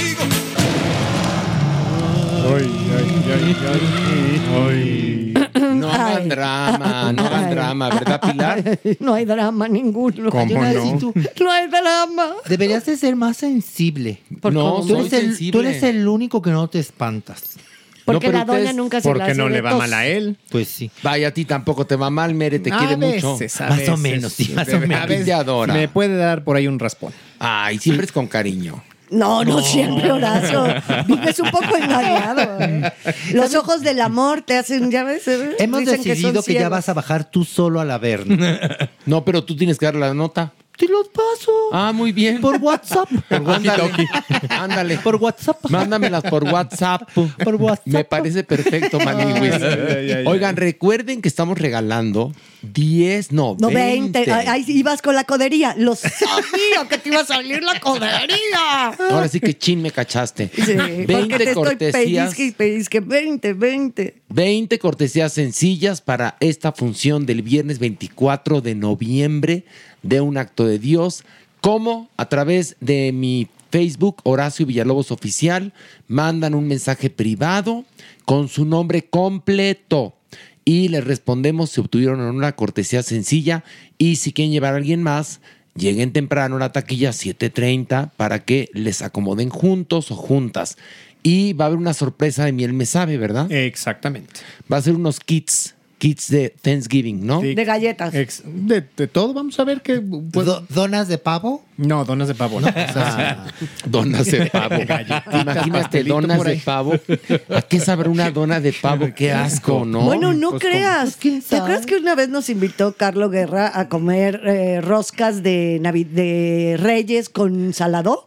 No, pero eso era muy diferente. No, pero porque- puede ser. O No, sea, pero no, no, no, pero Puede ser una diciendo- dona de maple con tocino y el tocino es podría ser de No, ya pavo. sé, pero no, una dona de puro pavo. Ay, no, no. Ah, no. Es lo que está diciendo la maniguis. Ya sería una Ay, yo pensé salchicha que mejor. como una dona rellena de pavo o algo así. Ay, no sé, no Pero sé. lo misma, la Bueno, yo misma no como carita, pavo, la misma carita hicimos con esas roscas y nos fascinaron y comíamos y comíamos y no podíamos Es que había, por parar. ejemplo, una rosca, eh, hacían roscas de, de reyes rellenas de Nutella, de rajas con queso, este, de mole con pollo. o sea, en verdad una delicia. Pero bueno, esperemos que nos inviten este año, el, el 6 de enero. Somos, somos siete.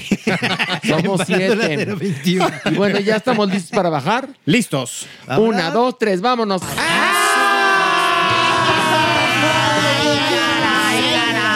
Ay, qué bonita es mi tía. ¡Qué llover! ¡Qué llover! ¡Qué cosa! Todo se transmina por las coladeras. Pues, ¿qué está pasando allá arriba? Ahora sí, tú Pues cómo es que estás? está lloviendo. Ay, merengón, ¿cómo Señora estás? hermosa. Checo. ¿Qué tal, señora? Es que, tan ¿cómo estás? guapa? Ay, Pilar, qué belleza. Qué bueno tenerte el día de hoy aquí. Ay, qué bueno que vinieron todos. Aquí estoy, doña Nini. No me ha saludado a mí. Ni ganas, fíjate, tampoco tengo. Ni ganas. Por eso no quería bajar, maní. Exacto. Aunque está bien, pon así tu manito para arriba para que caches el granizo. Cacha el granizo. O por lo menos las gotas de agua, porque ya ve que es que Tlaloc acá, allá arriba, anda medio, saca así, o sea, echando agua, todo lo que Pues, da. ¿qué pasó? Y luego ya empezaron los fríos muy fríos. Ay, ya ay, sabe, ay. ahorita hay como un cruce térmico de temperaturas. Por muy eso locos. aprovechen esta bajada. Aprovechen Sí, porque la aquí está calentito. Sí. Y tú bájate por los chescos, Larailo. Otra vez.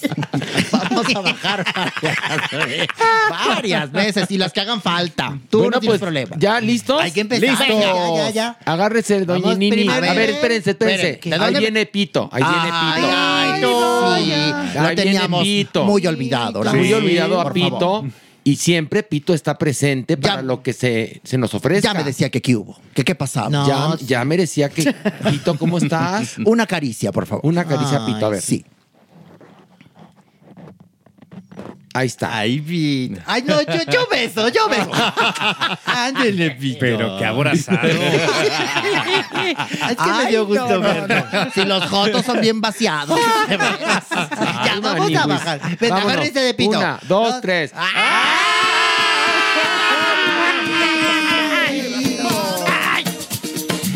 A ver, Maniguis, ándale. Pues este sábado pasado fue la emisión de Miss Universo, su 72 emisión, Maniguis, Miss Universo 2023, en donde ganó Miss Nicaragua, una chica muy bella, muy simpática que se llama Shanice Palacios.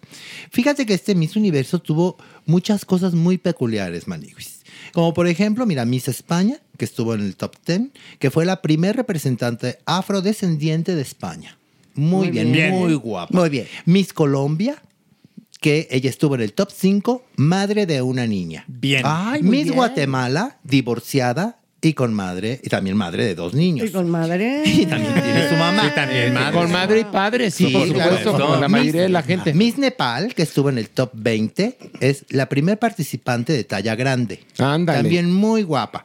Miss China, Maniguis, ¿qué crees? ¿Qué? No pudo participar porque no le llegó la visa.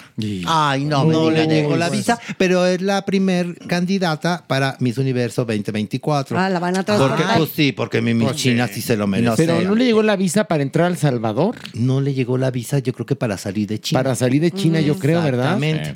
Luego, Miss Portugal y Miss Países Bajos, dos chicas trans guapísimas. Miss Portugal estuvo en el top 20 también.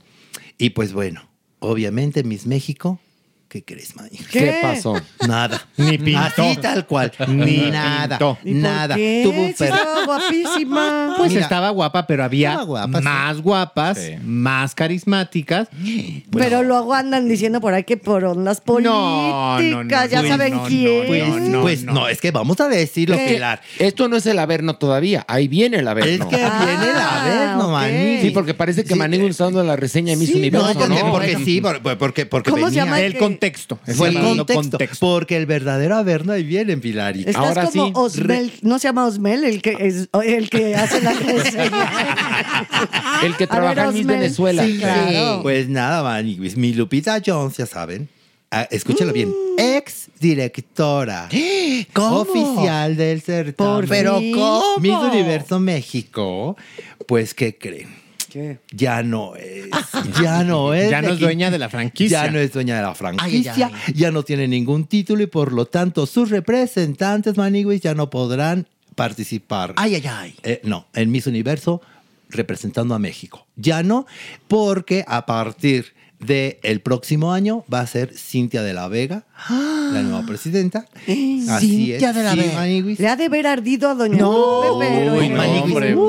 le, le arde como si se hubiera rosado.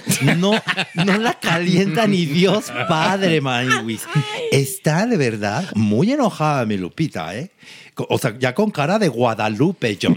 Sí, sí me entiendes, ¿no? ¿Qué Claro. Y no de la rosa de Guadalupe, No, sino no, ya no, más violenta. no, ¿no? esa ya ni el aire le mueve el pelo.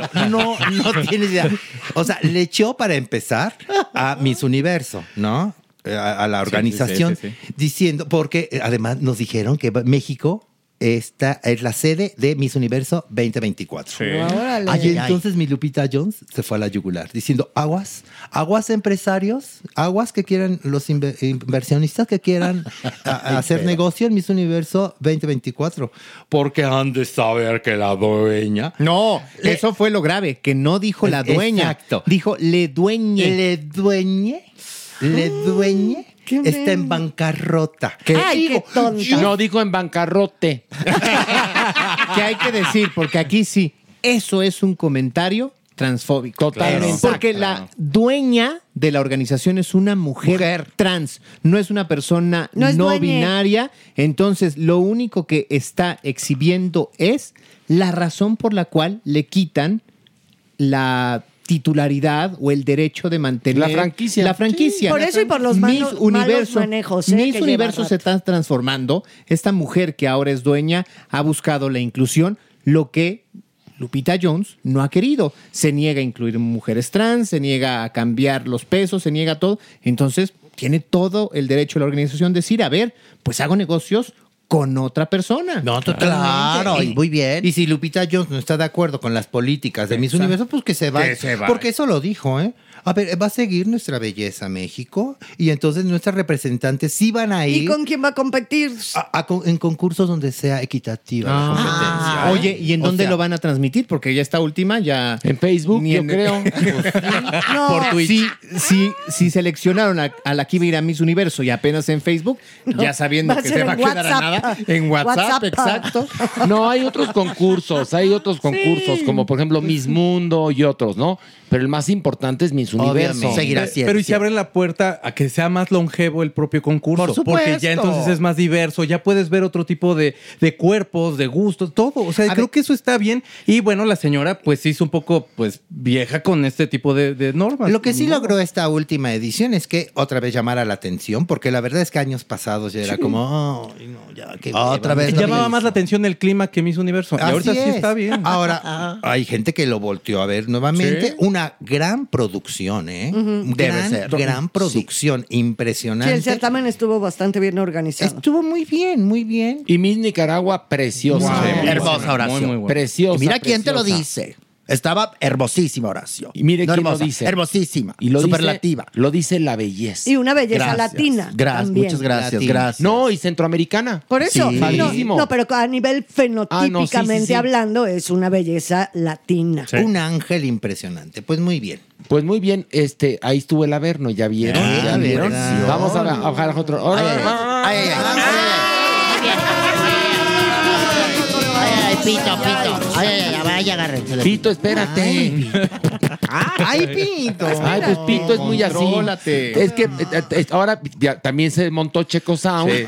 Y entonces Y como pues, que está cabezón- vomitando. Cabezonzón este muchacho. Pues entonces, la verdad, sea, pobre Pito, seis personas subidas en él, está cañón. Las aguanta. ¿Cómo de que no? Sí, sí. Claro que las aguanta. Maniwis. ¿Qué pasó? Maniwis, Luis Miguel ya llegó a la Ciudad de México. Estamos en plenos conciertos en la Arena Ciudad de México, Maniwis, de los siete que va a dar. No, no, triunfando. Triunfando, Maniwis. Todo mundo feliz, gritando, coreando sus canciones. Y él, aunque no diga buenas noches, porque dicen, Maniwis, que no voltea a ver ni al público, ¿no? Él a lo que va. ¿Quieren que cante? Pues yo canto y hasta ahí, Maniwis. Nada más de vez en cuando dijo, ¡Viva México! y luego así, ya casi al, ya casi al final se dijo, gracias. No, ya fue todo. No entiendo, ahí perdón por lo que está comentando, no entiendo por qué esa sequedad de repente con tu público, estando en México, que bueno, pues te están esperando así, están abarrotados los siete conciertos, la gente expectante, feliz, lo aman, lo quieren. Yo estoy de acuerdo que él está soberbia un poquito, se ha hecho este personaje mamucoso, soberbio, un poquito que ve de arriba para Un abajo. poquito. Bueno, un muchito le ha dado una estructura de estrella. No digo que no, pero ¿por qué esta frialdad? A priori, tengo muchas personas fueron a verlo y me contaron, me mandaban fotos, videos de- del concierto mismo. Y la gente de verdad nada más quería que les dijera, ¿cómo están? Gracias por venir. Al- Ni una vez cantó de corridito las 50 canciones y fue muy frío en ese sentido. la gente muy feliz porque este nada más mueve un dedo y la gente aúlla. Pero mira, fíjate, fíjate, para que veas, esa es la mejor técnica para que alguien se enamore de ti. ¿Qué hubo? Sé ¿Qué hubo? Qué feo. Sí. Y se van a enamorar de ti. Ahí está. Qué feo. En la temporada pasada de conciertos fue cuando cantaba dos canciones y se iba o no llegaba. Cacheteaba al del audio. Perdón. Cacheteó al del Cacheteaba, audio. sí. Cacheteó al del audio, este, hizo cosas. Se enojó porque yo no llegaba a darle el beso. Ahora también está la crónica del segundo de los conciertos aquí en la Ciudad de México en donde dice que lloró y hay fotos en donde aparentemente rompen en, en llanto cuando está cantando la incondicional por la, la emoción que siente aparentemente, según dicen algunos cronistas, de ver al público enardecido. Entonces quizás es un hombre a quien le cuesta mucho trabajo expresar sus Pues sí. emociones, comunicarlas verbalmente y se refugia y llora, inclusive se cubre para no. Deja eso, no mi dejar- Mere. Pues educación, buenas noches, Bueno, ¿cómo estás? ya, o sea, ya ya, deja tú. Sí, les quité tanto dinero, Exacto. permítanme los saludos. Gracias por lo que me vinieron a dejar. El, el tipo nunca se ha caracterizado por ser frontman, o sea, él canta y San se acabó. o Ahora, sea. a lo mejor lloró porque justamente este miércoles fue cuando tenía que presentarse y era su segunda oportunidad Exacto. para el tema de Araceli. Clararira, maniguis, clararira, porque mi Araceli Arámbula, maniguis, recuérdense que le levantó una demanda por ser deudor alimenticio. Bueno, presunto deudor alimenticio. En- porque eso, fíjate que entrevistaron a Michule. Ok. En un medio español y que rompe el silencio, Michule. Porque eh, nunca había hablado sobre este tema. Este tema legal específicamente, ¿no? Y entonces le decían que por qué, por qué hasta ahora. Y decía, mira, yo la verdad lo había evitado, sobre todo por mis hijos, porque quería evitarles este mal momento y este proceso que sí ha de ser bastante, pues molesto, ¿no? Y engorroso. Sí, claro. Y, y por eso, pero bueno, se pasó. Ella, ella, ella fue condescendiente, digamos, pero pues este no pagaba. Fíjate, me acabo de quedar helada. Esta nota la dio Juan Jomán. Juan no la dio. Maniwis, la dio Juan Jomán. Estoy impactada. ¿Por qué? Tu dualidad, así. Juan Jomán, Juan Jomán. No, El periodista salió. Clararira. Ahorita, en este momento. Yo soy periodista. Me pues, sorprendiste. No, aquí ya se, ya se, ya, ya reculó. ¿Por qué? Periodista, dijiste. Pe- pe- pe- no, periodista. Periodista. Periodista. Periodista. Pues soy periodista. De periodos. De, De periodos. bueno, bueno, pues como bien lo dice mi Horacito, este miércoles se tenía que presentar por segundo eh, requerimiento, porque ya le habían hecho uno, el cual no se presentó en la audiencia porque dijo, ay, que, hijo de man", y le dijo a la juez, ¿no? hijo, es que estoy en, en Monterrey, ahorita si no te estoy viajando a la Ciudad de México, ¿no? Donde, donde me están requiriendo. Dije, no, bueno, pues". y pues Clararira, a ver, chequen, chequen las fechecitas que va a estar aquí, ¿no? No, pues que, oye, el 22, oye, el 22, obviamente mandó a sus representantes, porque tiene tres oportunidades. Así como cuando vas Otra al tiro al blanco. ¡Otra oportunidad! Ándale. Ay, Otra oportunidad al deudor. Al deudor. al malpadre. Otra oportunidad al sol. Otra oportunidad al Al mal padre. Así que seguramente la siguiente audiencia va a ser antes del día 28, antes de que se nos vaya, no vaya a ser la de Ay, ay, malas, ay. ¿no? ¿Se lo imaginan ahí en Niños Héroes? Ahí llegando. No, En porque puede mandar al abogado. En el búnker, en el búnker. No, lo estaban esperando todos los de la prensa. Por supuesto. Pero pues obviamente, ¿cómo va a llegar Ah, Luis ¿cómo va a Miguel? No, pues no. Ya Todos, no, Pero yo no. creo que ya hay un momento en el que no puedes nada ¿Tienes más mandar. ir? Exactamente. Tú tienes que presentarte. Ahora, el asunto es que él dice que ya depositó, pero Araceli dice que no le ha llegado nada. Pues no, creo que, o sea, sí efectivamente ya está el, el registro del depósito, pero lo que dice Araceli es, no nada más es depositar y no nada más es, a ver, las cuentas que tú hiciste, va más allá del asunto económico. A ver, él debía 48 meses. Efectivamente hizo un depósito en septiembre pasado. Y también no es de que, o sea, vas por las tortillas y, oye, ya llegué por mi dinero. Es todo un proceso, Maniwis.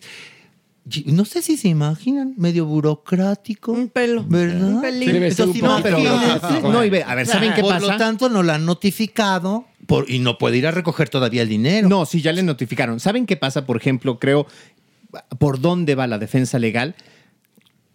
Araceli tiene los recursos para hacerle frente, pero ¿qué pasa con una mujer que durante dos o tres años, cuatro, el Dios padre. Tú no le hace frente? imagínate. Entonces, no es nada más, ay, te debo 15, pues te los pago y hasta te pago tres meses por adelantado. No es, oye, ¿qué daño le hiciste a tus hijos todo este tiempo que no les respondiste, que cumpliste no cumpliste? No es me aparezco, pago lo que debo y lo que era el, el equivalente lo multiplico y ya salí bien Tomo librado. chocolate, pago lo que debo. No, no, ella, no. ella lo dejó No. muy claro, diciendo, a ver, yo estoy peleando, no es un dinero para mí, es el dinero de mis hijos que está destinado a su educación. Es para eso. No es porque yo quiera ni tampoco hacerle una mala treta a, a Luis Miguel, ¿no? Porque ya me cae muy gordo. No, no es eso, es porque es una obligación y es un dinero para sus hijos. Y qué bueno que lo haga, ¿eh? No, Sí, Barbarira. Muchas mujeres Ejemplo. no y también dejó claro que ella en ningún momento ha puesto una condición para que él no se acerque a sus hijos o que ellos no lo puedan ver, ¿eh? En ningún momento. que, que los niños no pudieron ir a la boda de Michelle porque los pasaportes no estaban. Clararira, pues no tenían la firma del papá. Pues ahí está. Entonces, y también creo que mi Michelle le, le avisó una semana antes. ¿no? Pues Oye. Manta, ¿quieres venir? No, pues sí. Bueno, tú no, tú, ¿no? dile a Miguel y a Daniel que si quieren venir. No, Tú pues, imagínate.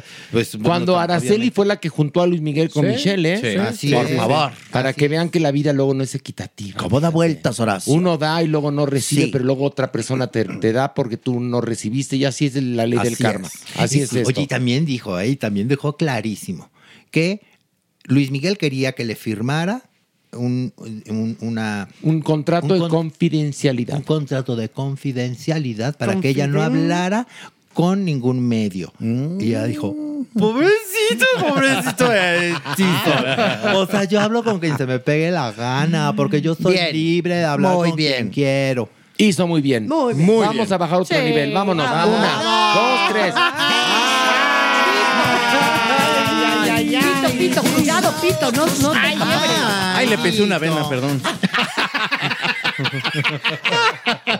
No vaya a sangrar. Perdón, es que traía tajón de aguja yo. Discúlpeme, por favor. Checo, cuídanos al Discúlpeme, pito. Pito, perdón. Cuídanos. Cuídalo, cuida al pito como si fuera tuyo. Lo haré. No Sí, más. Como al propio. Más, más, porque Más. por ahí me han contado que lo has descuidado a veces. ¿Y quién te, han cont- qui- quién te contó? me- por ahí me contaron. ¿Quién te contó? ¿Qué clase de a averno ver, es este? A ver, Por favor. cuéntanos lo que te contaron. Sí. Ay, no, me da- Escupe, escupe, Por favor. vas. Bueno, una amiga que yo tenía en un hospital de enfermedades venéreas. No, ya, no les puedo contar más. No les puedo contar más. No, no, ya no Oye, les y puedo ahorita, contar. una amiga mía que se la mamó. Dijo que la tenía hasta con costra. Ay, qué Ay, Y que le quedó el hocico como coliflor. Ah, ya, stop in the name of love. Oigan, no vamos a seguir hablando de cosas legales. A ver. Ay, ay, bueno, ay. esta ya la libro. Pues mi Shakira. Mi Shakira ya tuvo su audiencia, amiguis, en donde, pues la pena causaba tres años de cárcel, maíz. Tres años de cárcel y gracias a Dios, maíz, gracias a Dios y a su dinero, llegó a un acuerdo con todas las autoridades de Barcelona. Mira, 10 minutos la audiencia, rapidito. A lo que que ¿sí debes al fisco? No, pues que sí. Pues, ¿qué crees, Maíz? ¿Vas a pagar? Vas a pa- pues que sí pago. Pues que tres años de cárcel. ¿Cómo ah, nos podemos arreglar? Pues sí, una multa. Pues te la pago. Pues qué lista. Pues, pu- no, pues sí, man. Pues la Y, verdad. no, y sabes que evitó un juicio mediático del nivel del de Johnny Depp. Ahora. ¿saben qué? Sí es injusto el material que se difundió, porque eso se había acordado y es derecho del acusado o la acusada pedir que se mantenga ¿Como secreto? En Exactamente. No se ha visto lo similar en juicios como por ejemplo el que tuvo eh, Ronaldo, también en España, en algo similar. ¿Qué pasa? Que ahí se ve un poco este espíritu del chisme, del odio contra ella, quizás de la misoginia, no lo sé, yo creo que tiene más que ver con ser ella colombiana, No, la figura que traicionó a Piqué y pues bueno. No, ahí pero está. si el que la traicionó Sí, no, traicionada Lo por sé, él. Pero para los españoles, Ah, no, es- sí. ella es la y, victimaria. A ver, y el racismo que desafortunadamente Es- prevalece en todo el mundo. En Europa, En España, cuando nos quieren denostar, nos dicen sudacas. Exactamente. Horrendo. Le han de decir la sudaca Sí, sí, y todo esto. Ah, hizo muy bien ya Shakira en fincar su residencia en Miami. ¿eh? Pues sí, y qué bueno que tuvo el dinero para Claro, pagarlo. que no dudo que lo tenga, es la, la cantante que más vende, ¿no? Hispanoamericana, del, de, obviamente Fíjate. de idioma hispanoamericano que más vende en el mundo. Fíjate, la pura multa fueron nada más y nada menos que 7 millones de euros. ¿Solo la multa? Solo Solamente la, la multa, multa. Para, lo que debe. para, para Ay, no pisar. Pues debe 15 millones de Mm, dólares más. Pero con lo que hizo con Bizarrap y demás, ahí ya tiene para pagar. O sea, lo No, que sea, lo, que, com- lo que comentas es cierto. O sea, ha Una tenido canción y todo órale. un año de éxitos. O sea, si no es que medio año y medio de éxitos. también Entonces, creo, creo Mira, que como, tranquilamente como lo dijo paga. Horacito, eh, cuando entrevistaron a Shakira, ella dijo: Mira, tenía dos opciones: seguir peleando hasta el final, hipotecando mi tranquilidad y la de mis hijos, dejar de hacer canciones, álbumes y Y estar en el frescobote. sin poder disfrutar de mi carrera y las cosas que me gustan, o pactar, cerrar y dejar atrás el capítulo. ya. Ya. Ah, sí. Hizo muy bien. Muy inteligente. que sí, ay, Qué bueno, bravo. Bravo, bravo. bravo, bravo, mi bravo, Shaki. Bravo, mi Shaki. Ya sabes que Empezaron a invadirnos de memes con la foto de mi, de mi Shakira Comparte saliendo de, esta Shakira. de la fiscalía y así, y, y caricaturas, ¿no? Así de una Hello Kitty así andrajosa o de los Simpsons hacia la Pero es que fue como si fuera a comprar tortillas, así de, a ver, deme dos kilos. y aquí No, está. iba bien, iba No, no, no, en el sentido de, Así de, te- de sí te súper práctico, Ya. rápido, cinco minutos, te dejo el dinero y hasta Ah, quédate con el cambio. Pero iba guapa de No, rosa. sí, se veía iba gloriosa. Iba debe ser. mujer empoderada, mujer triunfadora, mujer segura, mujer todo al 100. Sí. Qué bueno. Vamos a bajar porque les voy a hablar de otra mujer segura. Órale, vamos. Pito, pito. Ay, ay, pito, espérate. No te pongas retobón. Otra mujer segura, Kimberly, la más preciosa, la de las perdidas. pues, Fíjense, que le cancelaron su mesa de regalos en Liverpool. ¿Cómo? Pues sí, ¿qué es eso? Sí, porque mi Kimberly, la, el- Kimberly la preciosa, se nos iba a casar. Bueno, no, se nos va a casar Ay, en diciembre. no No, me se nos va a casar, se nos va a casar en Sí. diciembre. Y pues como todo, toda novia y todo novio fueron a Liverpool a hacer su mesa de regalos, ¿no?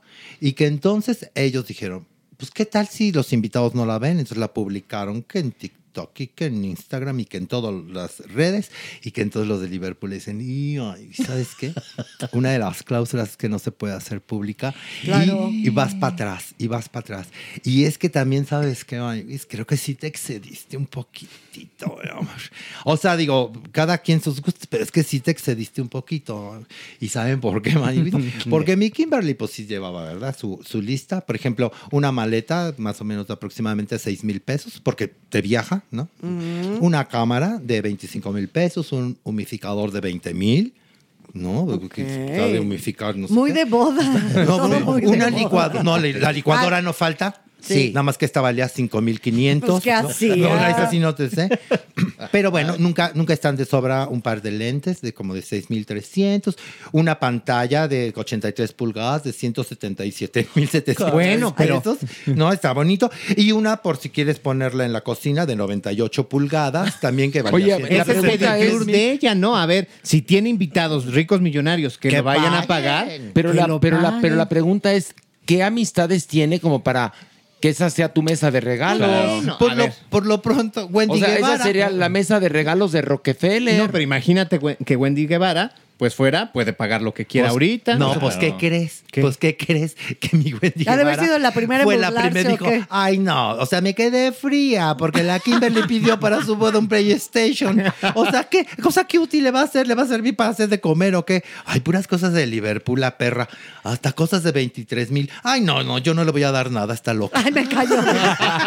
A ver, eso sí, pero lo que yo no entiendo es cómo Liverpool toma esta postura.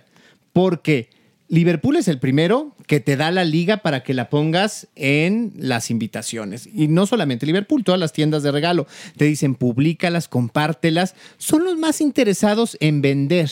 A mí se me hace, no tengo, que hay por atrás un asunto más De transfobia. de transfobia Ay, u homofobia que de Mm, no la sé. ¿qué, qué pierden? O sea, Inclusive, No, pues, contrario, todo lo ganado. contrario. Exacto, todo lo contrario. Podrían vender, vender, vender. Imagínate que alguien que nada más es fan, que no va a ir a la boda, le quiere regalar algo. Vendería, vendería. No es la primera vez, porque además lo digo con conocimiento de causa. ¿A que ti te la Liverpool- canceló? No, no tengo cuenta en Liverpool, pero no es la Ah. primera vez que Liverpool está en un pedicure de homofobia. Tiene inclusive casos abiertos en Copred. Oye, pero a ver, ¿y por qué esta regla de no puedes publicar tu lista de regalos hace- en TikTok? no sé. Se me hace totalmente en- absurdo. Lo que, lo que Liverpool bien lo dices tú, lo que quieres vender. Vender, claro. Pues ni que fuera la lista de, de, tu, de tus análisis. No tiene datos ¿no? personales, no violas la intimidad E- ni los derechos de nadie. A ver, sus precios son públicos, te metes a la página de internet, pones televisión y te va a aparecer el precio. Y en De- internet puedes ver también la lista de, de, Exacto, de boda. exacto. Entonces, es totalmente... Tienes razón, Mere.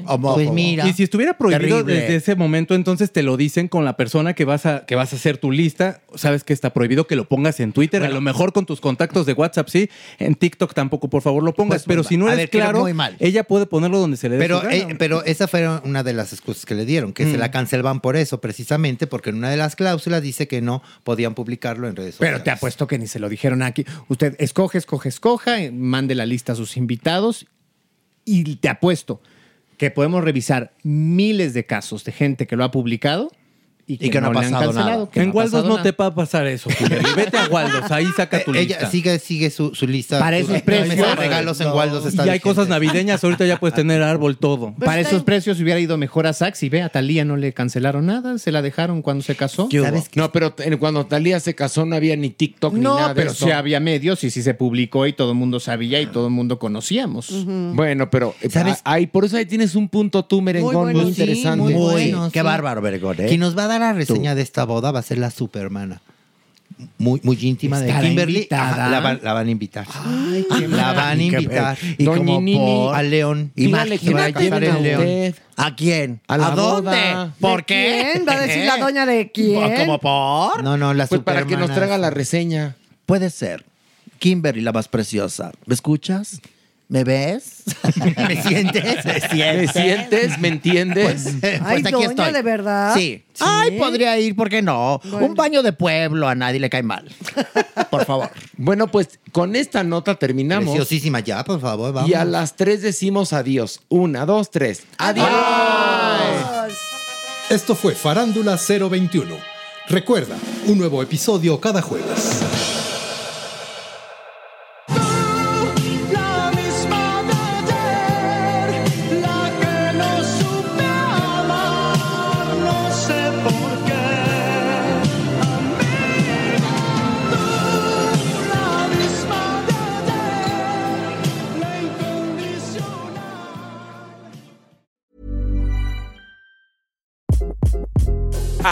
This is Craig Robinson from Ways to Win, and support for this podcast comes from Invesco QQQ. Invesco QQQ is proud to sponsor this episode and even prouder to provide access to innovation for the last 25 years. Basketball has had innovations over the years too. We're seeing the game played in new ways every day.